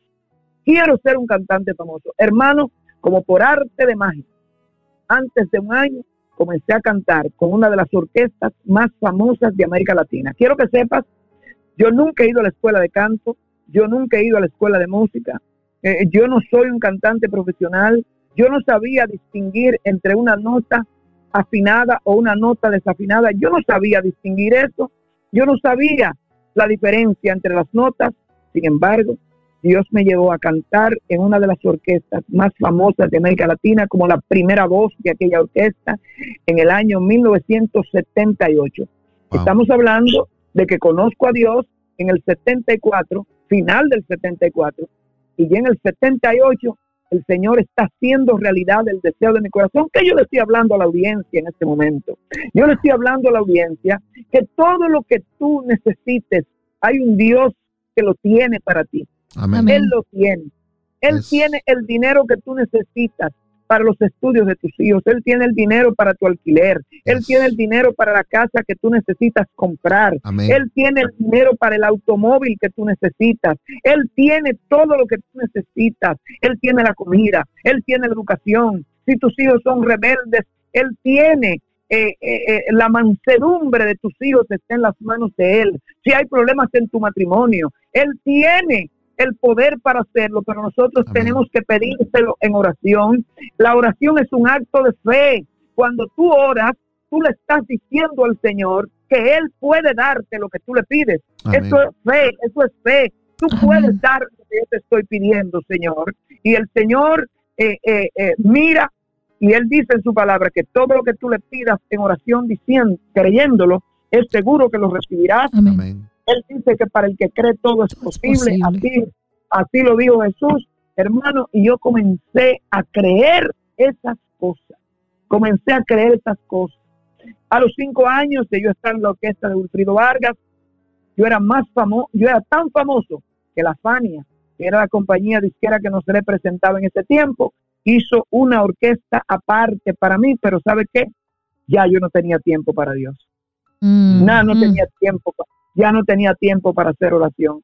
mm. Tantas entrevistas, tantas cosas, estaba tan ocupado que ahora no tenía tiempo y ¿sabe qué pasó? Caí en droga y lo perdí todo. Y lo perdí todo, caí en droga y lo perdí todo. Perdí la orquesta, perdí el dinero, perdí la fama, pero cuando yo me vi hundido en medio de la drogadicción y del fracaso, como el hijo pródigo, yo me recordé de ese Dios que me había llevado a la fama que yo tenía y comencé a hacer oración. Amén. Yo necesitaba, necesitaba esa caída, Mm. necesitaba esa caída. Yo le doy gracias a Dios por haber caído en droga, porque si no yo jamás hubiera entendido que necesitaba de Dios. ¿Entiendes? Yes. Amén. Que, necesita, que necesitaba de Dios otra vez. Uno necesita las tribulaciones para entonces entender que necesita de Dios Delante de Dios. ¿Sabe qué pasó? Un día vino el papá de mi esposa con la solución. Me invitó a una iglesia evangélica, iglesia pentecostal. Él iba, el, el- el papá de mi esposa era pastor, pero no pastoreaba, nunca pudo pastorear porque su esposa nunca se convirtió al evangelio y en aquel tiempo eh, solamente podía pastorear aquellos cuyas esposas fueran también eh, convertidas igual que ellos y mucho más en una iglesia pentecostal. Mi suegro nunca pudo ejercer el pastorado, pero era un hombre que iba a la iglesia todos los días, un hombre que oraba, un hombre que ayunaba, un hombre que diezmaba, que ofrendaba, y él ve por la tribulación que estoy pasando y me invita a la iglesia. Él entendía que yo estaba en droga. Algo se lo decía y me lleva a la iglesia. Y usted sabe que, hermano, aquel día en aquella iglesia pentecostal, oraron por mí y Dios arrancó de mí la drogadicción en un día. Amén. En un Gracias, día. Señor. Y ahí yo entendí, digo, no, este Dios de esta iglesia es poderoso. Todo lo que yo te estoy contando de mi papá y de mi familia son experiencias católicas. Mm, Toda- wow. Todavía, son- todavía son católicos, ¿no? La iglesia donde íbamos era católica. Mm. Todo esto era católico. Esto ahora que te estoy contando es mi primera experiencia con una iglesia evangélica llena del Espíritu Santo. Amén. Y ahí yo entiendo, digo, no, pero el Dios de esta iglesia no es el mismo de nosotros. Mm, Este no es, este no es el mismo mm. que me saca el apetito de la droga. Hermano, solamente el drogadicto sabe lo grande que es la adicción a la droga. Mm, Eso no te lo puede arrancar nadie, eso es algo que está metido en tus huesos, eso es algo que, que está metido en tu mente, en tu alma, eso, hermano, eso no se sana con nada. Y Dios sacarlo de mí en un día, yo entendí, el Dios de esta iglesia es un Dios poderoso y me quedé en esa iglesia. ¿Me oyó? Año 89. Wow. Ahí sí Señor. que yo le entrego mi vida a Cristo totalmente. Hace 31 años, 1989, comencé a ir a la iglesia. Y mi vida comenzó a cambiar.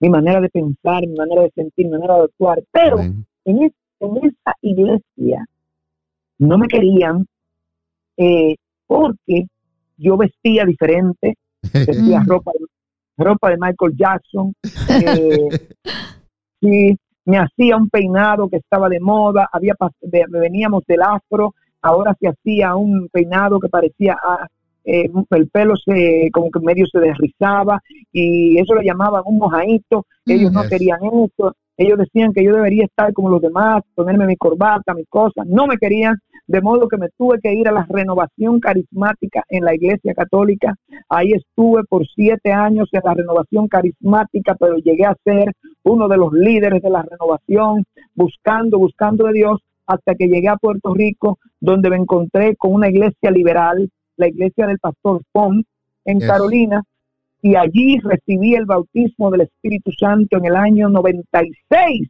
Wow. Y ahí, y ahí sí que, hermano, ahí sí fue un cambio desde de adentro para afuera, como cuando tú agarras un pantalón y lo volteas Yes. con lo de adentro para afuera. Así Sí. fue todo, mi manera de pensar, todo cambió y me Wow. retiré de la música totalmente. Hasta ese momento yo seguía viviendo de la música. Amén. Por eso necesitaba vestir como Michael Jackson, con ropa de colores, con todo eso. Pero a partir de ese día a mí no me importó más nunca Michael Jackson, me retiré de la música y comencé a estudiar la Biblia. Me fui a estudiar en el Instituto Bíblico. Eh, eh, todo, mi esposa comenzar, comenzó a pensar que yo me había vuelto loco Mm. y me votó. Me votó, Te votó. me votó. Dice, él no está bien de la mente, él lo único que habla, él lo único que hable de Dios, se Wow. pasa, con, se pasa con una Biblia, llega a la casa cantando coritos, no atiende más nada, lo único que se pasa metido en la iglesia. Ella le preguntó a la mamá, dice, mami, yo veo a Miguelito un poco extraño. La mamá le dice, no, un poco extraño, no, muy extraño. Tú sabes que Miguelito antes, antes se metía a droga, Wow. ahora se ha puesto a leer la Biblia, se le ha juntado la droga y la Biblia en la cabeza y eso le ha hecho una explosión. A Miguelito se le explotó el cerebro, Miguelito se volvió loco, bótalo antes de que sea tarde. Oh pero- God. Mi esposa va y le pregunta a mi mamá, a mi propia madre. Doña Agustina, yo veo a Miguelito un poco extraño, mi mamá se echó a llorar, ay Dios mío, no me diga una cosa como esa. Yo que pensaba que él estaba un poco extraño, Lili, pero no te lo quería decir, tú también lo ves extraño, ay Dios mío.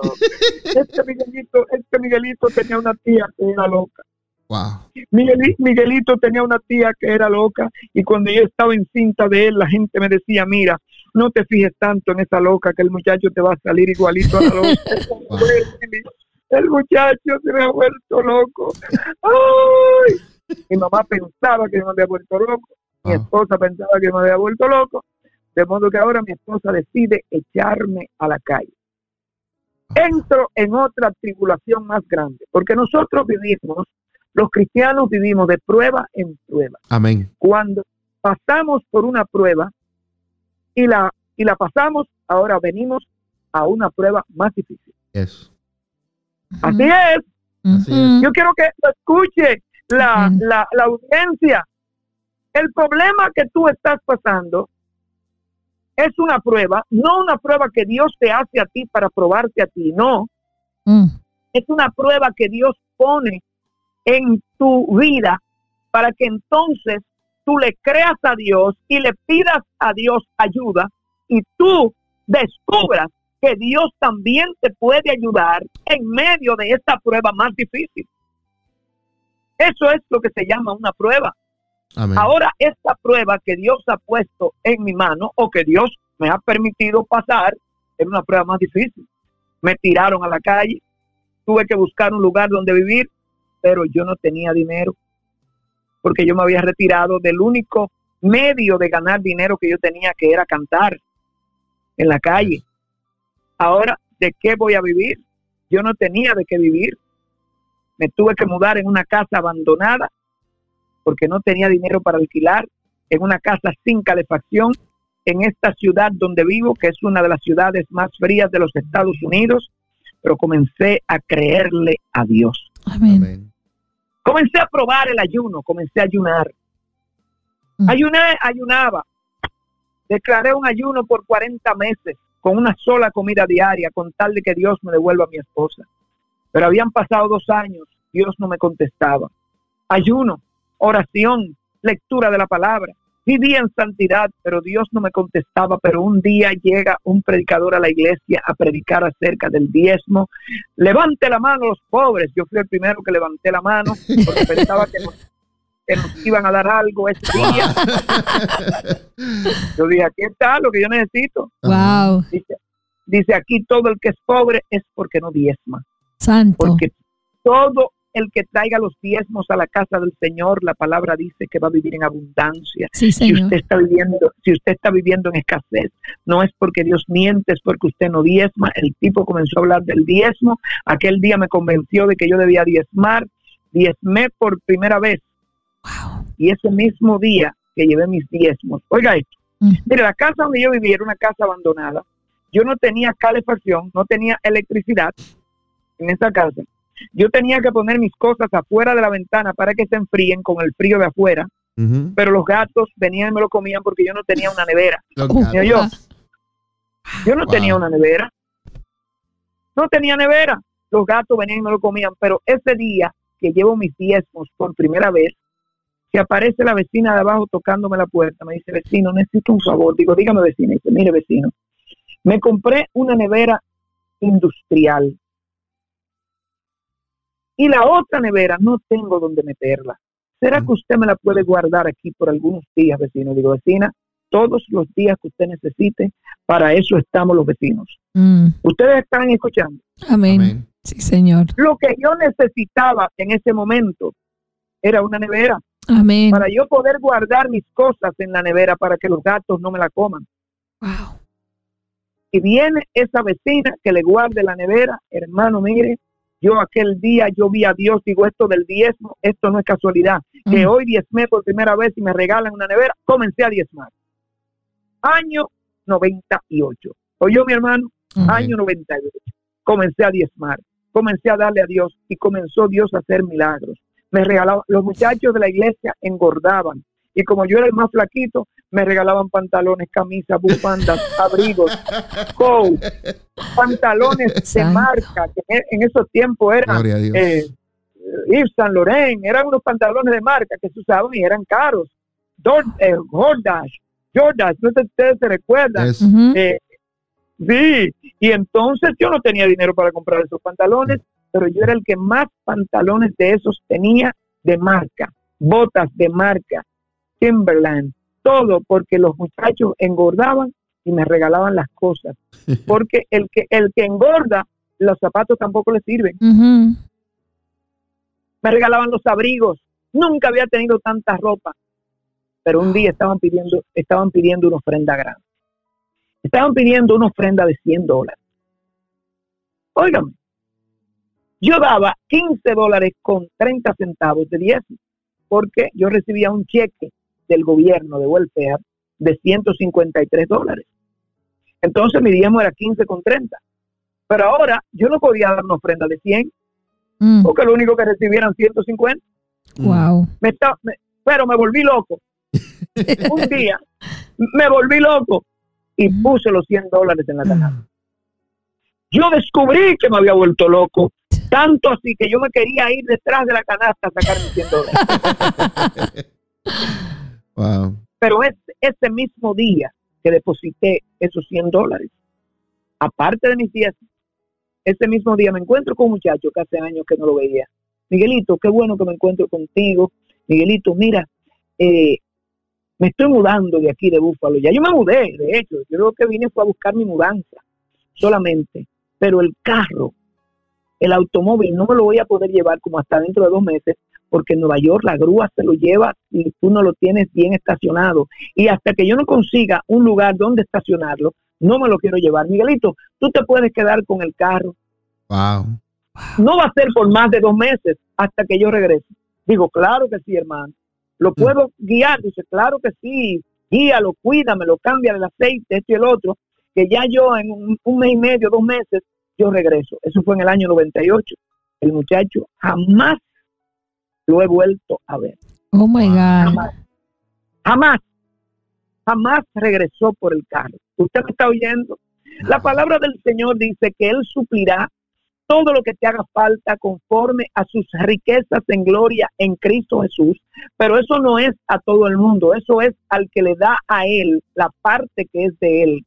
Tú tienes Amén. que darle a Dios su parte de Él. ¿Por qué? Yo no lo entiendo, pero como la Biblia lo dice y la Biblia habla tantas cosas que yo tampoco entiendo, pero que yo las hago, Amén. ¿me entendió? Eso es la fe. La fe es hacer aquellas cosas que tú no entiendes, pero hacerlas. ¿Entiendes? Yes. Dios te dice, métase por aquí, y usted está viendo que es vía contraria. Sí, señor. No se fije si es una vía contraria, métase por donde le está diciendo. Yes. que Dios sabe lo que él está hablando. Amén. La Biblia, la Biblia es un libro conflictivo, conflictivo. Habla unas cosas que no son, eso es la fe, hablar las cosas que no son como si fueran, Sí, señor. como si- eso es una locura, Mm. pero eso es lo que Dios te pide, que hable las cosas que no son como si fueran, para que entonces lleguen a ser. Amén. ¿Entendió? Amén. Sí, señor. Bueno, y hermano, recuerdo, ahora andaba en carro, andaba con todo. Me dieron un subsidio para hacerte el cuento largo, corto. Me dieron un, yo era estudiante, en ese tiempo te conté que me había metido en, en la universidad a estudiar teología, divinidad, a la escuela de divinidad, estaba metido allí y me dieron un subsidio de 5 mil dólares al año para estudiantes pobres, estudiantes jóvenes, pobres. Yo no era joven, pero era pobre y de alguna manera, de alguna manera, me comenzaron a dar también a mí los 5 mil dólares. De esos 5 mil dólares yo también sacaba el diezmo, sacaba 500, sacaba un poco más de ofrenda. Comencé a darle a Dios un día, comencé a darle a, wow, Dios mío, yo vi cómo la mano de Dios está, estás escuchando. O sea, no es solamente la oración, es también el compromiso financiero con Dios. ¿Cómo tú lo sabes, Miguelito? ¿Cómo tú lo sabes, Miguelito? Porque también me dieron un trabajo ganando 23 mil dólares al año. Amén. Un trabajo para el cual yo no estaba cualificado. Mm. Porque lo grande de Dios es que Él te da cosas para las cuales tú no estás cualificado, Amén. para que tú sepas que fue Él que te lo dio, Sí, Yes. Señor. que fue Él. Yo no, Amén. estaba cualificado, yo no estaba cualificado para este trabajo, pero me dieron aquel trabajo ganando 23 mil dólares al año, que era mucho dinero. En el año 2001 era mucho dinero, hermano. Y de ahí eh, el primer cheque de la primera quincena, completo, se lo di a Dios. Completo. Esa fue mi primicia. Amén. Yo me quedé sin dinero para la gasolina, yo me quedé sin dinero para almorzar, yo prestaba, tomaba dinero prestado para mi almuerzo. Mm. ¿Entiendes? Yes. Y yo lo que yo le conté a la persona a quien yo le tomaba dinero prestado, dice, mira, lo que pasa es que yo el primer cheque se lo di a Dios de primicia, y entonces él, como entendía de esas cosas, me prestaba. Pero yo tenía que tomar dinero prestado para mi almuerzo, porque se lo di todo a Dios de primicia. Mire, hermano, cuando yo le di esa primicia a Dios, tres días más tarde suena el teléfono en casa, prrr, digo, gloria a Dios, Cristo vive de este lado y de aquel lado, ¿quién vive? Me dice, soy yo, soy yo Lili.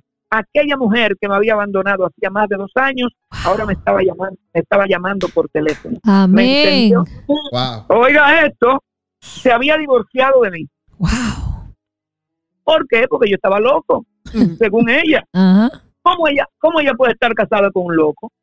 Wow. Se divorció de mí, me dejó, pero ahora me está llamando por teléfono.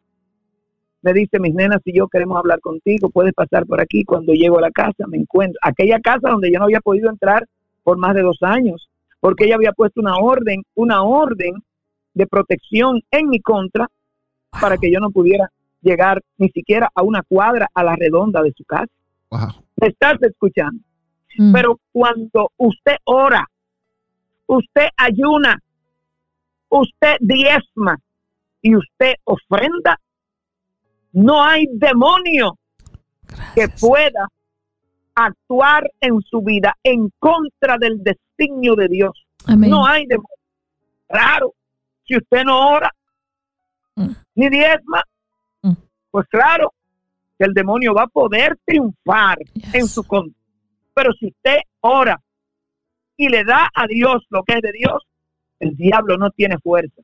Hermano, cuando llego a aquella casa me encuentro con que ella y mis hijas habían adornado todas las paredes de aquella casa con letreros que decían, Miguelito, bienvenido a tu casa. Ella me dice, eh, hemos preparado esta habitación para ti en el segundo piso de la casa. Hemos preparado esta habitación para ti, para que tú vengas a vivir aquí con nosotros. Pero esa habitación en el segundo piso no era la habitación de ella. Mm.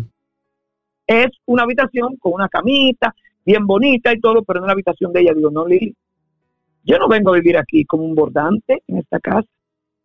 Yo soy el esposo tuyo. Yo soy, no, nosotros estamos divorciados, no digo divorciados de acuerdo con los papeles del mundo. Eso no está en la corte de Dios. Nosotros no estamos divorciados. Yo no puedo venir aquí de nuevo a vivir de bordante. ¿Tú sabes cómo yo voy a regresar a esta casa? Yo voy a regresar a esta casa como lo que yo soy. Yo soy el esposo, yo soy el padre de esta casa. Y Wow. Dios me va a volver a traer aquí y Dios me va a devolver. No esta camita pequeña, me, me va a devolver mi casa, me va a devolver mi esposa, que eres tú, mis hijas, que son Wow. ellas, y mi, y mi cama, que no es esta camita pequeña que está aquí en el segundo piso, mi cama es esa cama grande donde duermes tú y Dios me la va a devolver con todo y la que duerme en la cama, porque Dios no hace nada incompleto. Hermano, me fui creyendo en fe y aquel día hice pacto con Dios y le dije, Señor, de hoy en adelante te voy a dar el doble, necesito que me devuelvas a esa mujer lo antes posible, que linda está esa mujer y yo durmiendo aquí solo con este frío, devuélvemela pronto, Padre, devuélvemela pronto, avergüenza al diablo, avergüénzalo, Señor, avergüénzalo. Comencé a pedirle a Dios, avergüénzalo, pero no con las manos vacías. Usted no pide a Dios con las manos vacías. Amén. La palabra del Señor dice, nunca te presentarás delante de Dios con las manos vacías. Amén. Eso es así. Yes. Lamentablemente es así. Yo quisiera que no fuera así. Yo quisiera que mi dinero de comprarme mis camisas, yo no tuviera que compartirlo con Dios. Yo pudiera, yo quisiera que, que es que mi dinero que yo tengo para comprar mi comida, que me lo ga- gané trabajando, yo quisiera que la décima parte o el 15% o el 20% o el 25% yo no tuviera que dárselo a Dios. Pero tampoco quisiera que tenga que dárselo al gobierno y el gobierno como quiera me lo quita. Me lo quita a la fuerza. Yes. Yes. Y Dios que no te lo quita a la fuerza y que te puede dar más que el gobierno. Mm, ¿Qué puede darte el gobierno? mm, Un chequecito, un chequecito acaban de enviar de 600 dólares de estímulos. ¿Entiendes? Ellos te dan un estímulo para que tú creas, pero Dios no te da un estímulo. Dios te lo da todo. Dios Amén. te da la sanidad. Dios Amén. te da el gozo. Dios Sí, te da la alegría. Dios te da la salud. Dios te da la fuerza. Dios te da la inteligencia. Amén. Dios te da la sabiduría. Dios te da eh, el, el poder para hacer las riquezas a fin de confirmar su pacto. Mm, Amén. ¿Entiendes? Gracias, Señor. yo no entendía esas cosas, pero por medio de la tribulación las Mm. he entendido, las he entendido, hermano. Comencé a darle a Dios el 20%. Tres meses más tarde, mi esposa me está llamando por teléfono, Mm. Pero ahora me, ahora me está hablando con una voz muy dulce. Wow. Y esa voz tan dulce, yo entendí, digo, eso tiene que ser la cama con todo y la que duerme en la cama que está lista. Amén. Wow. Óigame, hermana, yo no me había bañado ese día. Cuando hace mucho frío, a mí no me gusta bañarme, no me gusta. No me gusta. Pero como yo también sé que el perfume resuelve, me puse per- perfume por todos lados, hermano, y arranqué para la casa. Ella me estaba llamando, digo, tengo que aprovechar el momentum, aprovechar este momento. Hoy me acerqué con todo mi perfume, con todas mis cosas. Ella me viene a recibirme, estaba con una falda corta aquel día. Cuando yo vi a aquella mujer con aquella falda corta, digo, bueno, se metió Jehová, hoy me va a hablar de la cama, hoy es el día, hoy es el día que ha hecho el Señor, hoy me alegraré, eh, me alegraré en su divina presencia, pero Amén. aquel día no me habló, aquel día no me habló de la cama. Ajá. Aquel día de lo que me habla es que las nenas la invitaron a la iglesia Wow. y, y ella quiere complacer a sus nenas, porque las nenas todos los domingos iban a la iglesia conmigo. Ok. Como yo no podía llegar a la casa y había una orden de protección en mi contra, Mm. yo no podía ver a mis hijas. Entonces habíamos hecho un trato de que ella las dejara ir a la iglesia donde yo asistía y que ahí yo las veía a mis hijas. Mis hijas iban a la iglesia.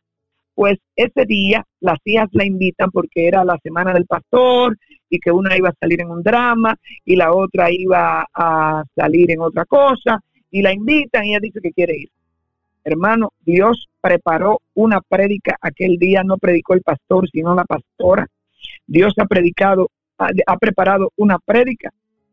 Que la primera que pasó al frente cuando hicieron el llamado al altar fue aquella mujer que me había abandonado, que decía que yo me parecía un lagarto, que yo me parecía un esqueleto, Mm. que si el mundo se acababa y, y Wow. quedábamos ella y yo solitos, ella mejor se quitaba la vida para no volver conmigo. Qué cosa tan fea ese Miguelito. Si yo llego a encontrarme con una cosa tan fea en mi cama a medianoche y prendo la luz en la oscuridad, yo voy a salir gritando. Ay, ay, Eso es lo que ella pensaba Wow. pero aquel día le entrega su corazón a Cristo en la iglesia, óigame bien, y comenzó a asistir a la iglesia.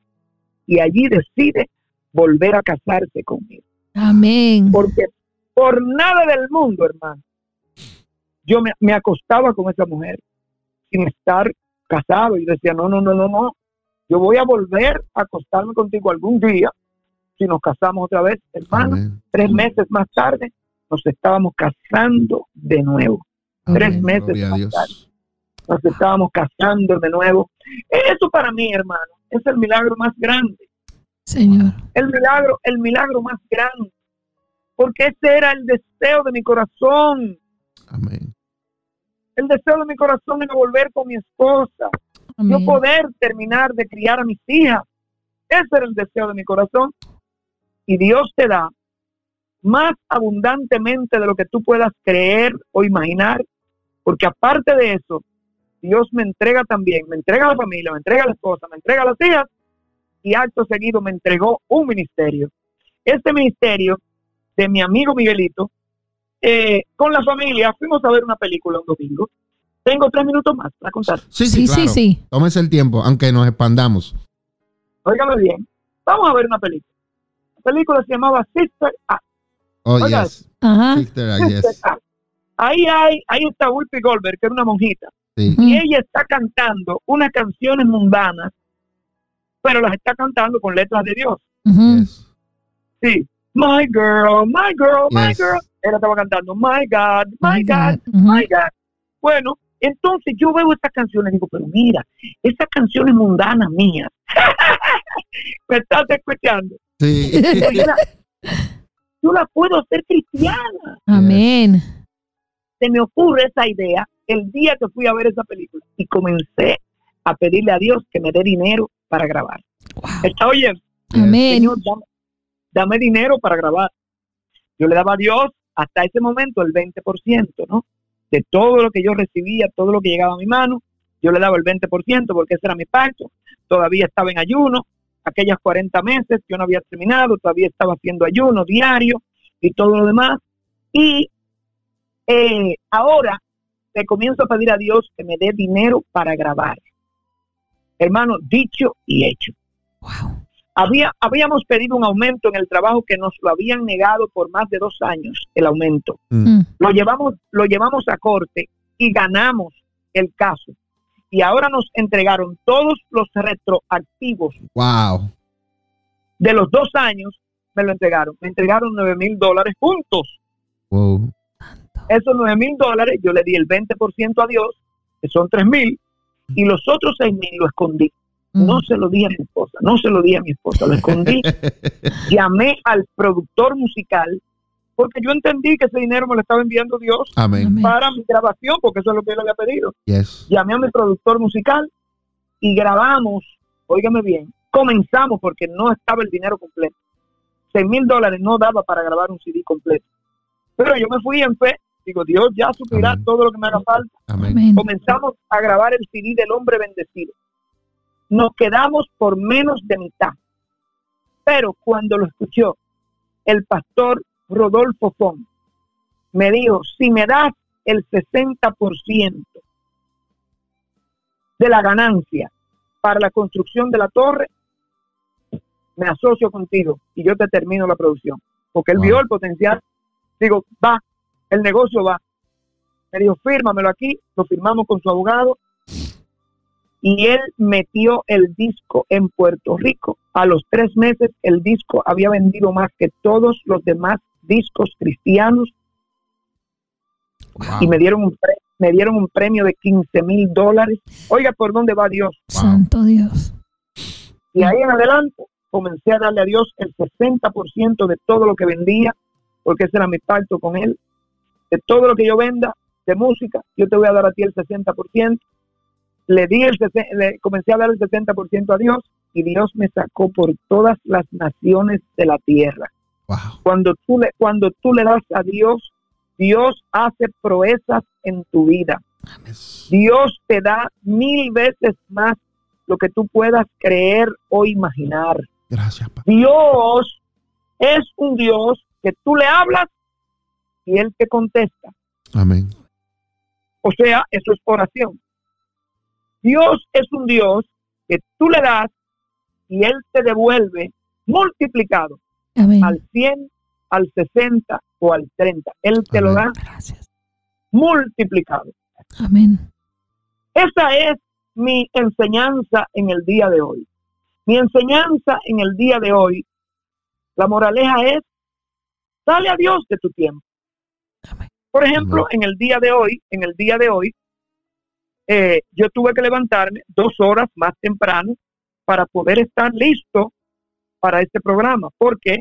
Porque primero yo tenía que darle su tiempo a Dios, ese tiempo que yo hago con Dios en oración, en estudio de la palabra todos los días. Esas dos horas y 24 minutos es el diezmo del día que le doy a Dios. Digo, tengo que hacerlo primero. De modo que a las 6 de la mañana me tiré como un bombero de la cama para estar listo para que a la hora que sea la hora de ya llegar la entrevista, yo esté listo. Porque uno tiene que tener compromiso, compromiso, compromiso con Dios, igual que el trabajo, igual que el negocio. Si tú tienes un negocio, tú tienes que abrirlo a X hora. Así es Dios. El tiempo de Dios, eso es sagrado, eso es primero, el tiempo de Dios. Sí, y el dinero de Dios, el dinero de Dios, eso es primero. Amén. Te manda, te envía un estímulo check, saca el de Dios. Yes. Si tu pacto son el 10%, saca el 10%. No, pero yo no estoy yendo a la iglesia. No importa. Llama al pastor, llama a la pastora. ¿Cómo te pongo este dinero? Este dinero no es mío, este dinero es de Dios. Amén. ¿Cómo yo te lo hago llegar, pastor? ¿Cómo yo te lo hago llegar, pastora? Amén.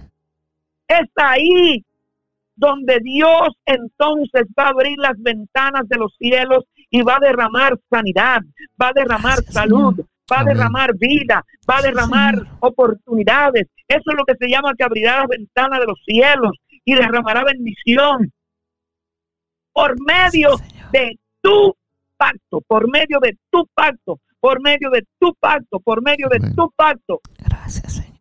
Amén. Dios mío, yo creo, hermano, que ya con esto yo puedo, yo puedo cerrar, porque eh, si el pueblo llega a entender estas dos cosas de, la que, de las que yo he hablado en el día de hoy, ellos verán cosas mayores de las que yo le he contado. Amén. Ellos verán, Sí, Señor. verán en sus vidas. Gracias. mi- ¿Habrá alguna otra pregunta? Gracias. Pastora. No estoy llorando. Esto ha Gloria sido. Ha sido algo este, poderoso, de verdad, que ha sido algo eh, impactante, porque como, como dicen nuestros padres espirituales, muchos conocen, eh, ven la gloria, pero pocos conocen la historia. Y, y es, es increíble los testimonios, los procesos que tenemos que pasar para que Dios se glorifique en nuestras vidas y estamos contentos, ¿verdad? Porque si Dios lo hizo contigo, lo puede hacer con cualquiera que permita que Dios lo haga. Así es que le damos gracias a Dios por su vida, su ministerio, su familia. Nos gozamos y esperamos un día tenerlo aquí En nuestra casa. en nuestra casa para que continúe eh, testificando todo lo que Dios ha hecho, porque yo sé que esto es un poquito de todo lo que Dios ha hecho en su vida. Sí, sí, sí, sí, sí, así es, así es. Dios quiera que esta pandemia pase pronto. Amén. El mundo, el mundo no ha llegado a entender que para que pase la pandemia no se trata de vacunas, se trata de oración, Yes. se trata de compromiso con Dios, se trata de que toda la iglesia de Jesucristo se ponga a orar para Amén. que esta pandemia pase, porque en los tiempos en que no había vacunas ni había nada, Mm. eh, la gente lo, lo único que tenía era oración y la gente oraba. Ahora no, la gente ya no quiere orar, la hora- gente ahora cree que depende de la Pfizer o que depende de la Johnson Johnson. Ujú. Nosotros no dependemos de Johnson Johnson Ujú. ni de. Pfizer, nosotros dependemos del Dios del cielo. Eso es. Esa es que nosotros le tenemos que pedir Eso en es. oración. Para eso está la iglesia de Jesucristo. Sí, la iglesia de Jesucristo está para orar. La iglesia de Jesucristo no está para discutir dogmas, está para orar, Ujú. ayunar y hacer que Dios haga. Y Amén. traer ofrendas, ofrendas, Amén. ofrendas de cuando, cuando había una peste en Israel, eh, eh, el- la, la Biblia nos cuenta que había una mortandad una vez, una mortandad. Mm. Y el rey David, el rey David vino y presentó a Dios una ofrenda por la mortandad. Ajá. En, en- cuando traían la ofrenda, todo el pueblo venía a orar, se amanecían orando. Mientras esa ofrenda se quemaba, se amanecían orando. David le compró todos los animales a un señor hacendado que se llamaba Araúna. Todas las vacas, todos los eh, eh, toros, todos los animales los compró, las ovejas para sacrificarlas. David la compró. Araúna le dijo, yo te puedo dar. Mira, David, tú no tienes que comprarla. Dice, no, no, no, no, yo la tengo que comprar. Yo Yes. no le daré a Dios nada que no me cueste, nada que no me cueste. Le compró todos los animales, presentó la ofrenda. Y la Biblia dice que la mortandad terminó en Israel. Yes. La ofrenda, la ofrenda es poderosa. Amén. Pueblo de Dios que me estás escuchando, la ofrenda es poderosa. La ofrenda es poderosa. La ofrenda no es algo para darle comida a tu pastor, ni para darle comida a los pobres. La ofrenda es algo para levantarte a ti mismo. Cuando Gracias, tú le das a Dios una ofrenda, Dios te levanta a ti y a tu familia. Amén. A ti y a tu familia. Gracias. Dios lo levanta, los levanta de la pobreza. Nosotros somos latinos, llegamos a Estados Unidos como ciudadanos de tercera, de cuarta clase, Mm. pero si nosotros le damos a Dios de nuestro tiempo y de nuestro dinero, nuestros hijos serán banqueros, nuestros Yes. hijos serán empresarios, nuestros hijos serán grandes profesionales Amén. que hablarán dos idiomas, no solamente español, sino inglés y Yes. español. De en medio de nuestros hijos, Dios va a levantar legisladores, eh, gobernantes, Amén. gente que conozca de la gloria de Dios. ¿Cómo lo va a hacer Dios en tu vida? Tú que me estás escuchando, a través de tus oraciones Amén. y de tus ofrendas. Sí, O Señor. sea, tu compromiso con Dios. Amén. Amén. Yo tengo un compromiso con el trabajo, yo entro al trabajo a las 8, pero tú tienes otro compromiso con Dios más grande. Sí, Señor. Mm. Y antes de las 8, tú tienes que tener este tiempo para Dios. Amén. Amén. Eso es. Eso es. Miguelito, pero Dios es un dictador. Él no es ningún dictador, pero el trabajo no es un dictador tampoco. Y tú le das su tiempo. Amén. Dale al de Dios. A Amén. Jesús llegaron los fariseos para engañarlo. Mira, Jesús, ¿qué hacemos con esto? Aquí está eh, eh, con una moneda del César. ¿Tú Mm. crees que tenemos que pagar impuestos a esos, a ese César sin vergüenza? Dice Dios, mira, dale a César lo que es del César. Pero a Dios, Yes. Dale lo que te digo. dale lo que es de Dios. Ujú. Al trabajo yo le doy el tiempo que es del trabajo. Amén. Pero a Dios hay que darle su tiempo. Amén. Sí. Dios quiera, vamos a orar, pastor. Amén. Vamos a Amén. pastor. Padre Santo, vengo delante de tu presencia, Padre, porque tú eres el único que puedes hacer Gracias, Padre. que esta palabra no regrese atrás vacía, Gracias. sino que haga, Señor. Lo que tú quieres que haga en este tiempo. Sí, mi Dios. Tú has puesto en el corazón del pastor Mingo, de la gente de Café con Dios, de invitarme a mí en este primer domingo del año. Yes, Lord. Tú no lo has hecho para glorificar a Miguelito, no. Tú lo has hecho porque tú sabías que tú habías puesto una palabra en la boca de Miguelito. Yes. Pero Padre, esta palabra, el único que puedes hacer que caiga en la tierra donde debe caer eres tú. Sí, Padre. Que caiga, Padre Santo, Gracias, donde tiene que caer y que germine, Señor, que ellos entiendan, que ellos cambien, que hagan un compromiso con Dios a partir de este día y su vida cambiará. En el nombre de Jesús, Padre Santo. Amén. Amén, Amén. Señor Y Jesús. Amén. Amén. Wow. Y amén. Wow. Qué lindo. Señor. Gloria sea al Señor. Verdaderamente que eh, las personas que nos están, nos han estado viendo eh, van a ver que el pastor sacó su toallita amarilla o verdecita, no sé cómo se ve ahí, y secándome las lágrimas porque Dios ministró a mi vida a través del Sí, ministerio. Señor. y yo sé que Dios ha ministrado al corazón de muchas personas también Amén. a través de este poderoso ministerio, eh, eh, testimonio. Eh, amado Miguelito, queremos darle las gracias, lo bendecimos por sacar este tiempo y traerle una palabra verdaderamente poderosa al corazón de cada uno de los que nos están viendo y escuchando y oramos para que Dios lo siga aún más bendiciendo. Eh, verdaderamente lo, lo que más a mí me impactó Mm. fue el regreso de la esposa Yes. con él. Eso, wow. Después de tantos años, Amén. verdaderamente. Y eh, le doy gracias a Dios por permitirme escuchar este, este testimonio. Eh, yo sé que va a ser de mucha bendición para aquellos que lo vuelvan Señor. a ver en la repetición o en el podcast. Eh, amado Miguelito, no te confundimos, sigue siendo Miguelito. Amén. Muchas bendiciones y, y de corazón, eh, eh, eh, ¿verdad? Nos has impactado nuestras vidas y como dijo la pastora anteriormente, esperamos que Dios nos dé la oportunidad de que un día puedas estar en nuestra casa Sí, y compartir aún más con nosotros. Te bendecimos y muchas gracias. Gracias. Bendiciones. Aquí estamos a la orden, pastor. Amén.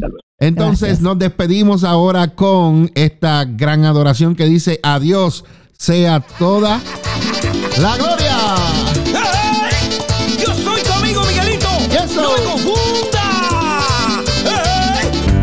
La Iglesia Café presentó el programa Café con Dios, con los pastores Mingo y María Meléndez. Un tiempo sobrenatural de Dios para tu vida. Te esperamos en la próxima edición. Café con Dios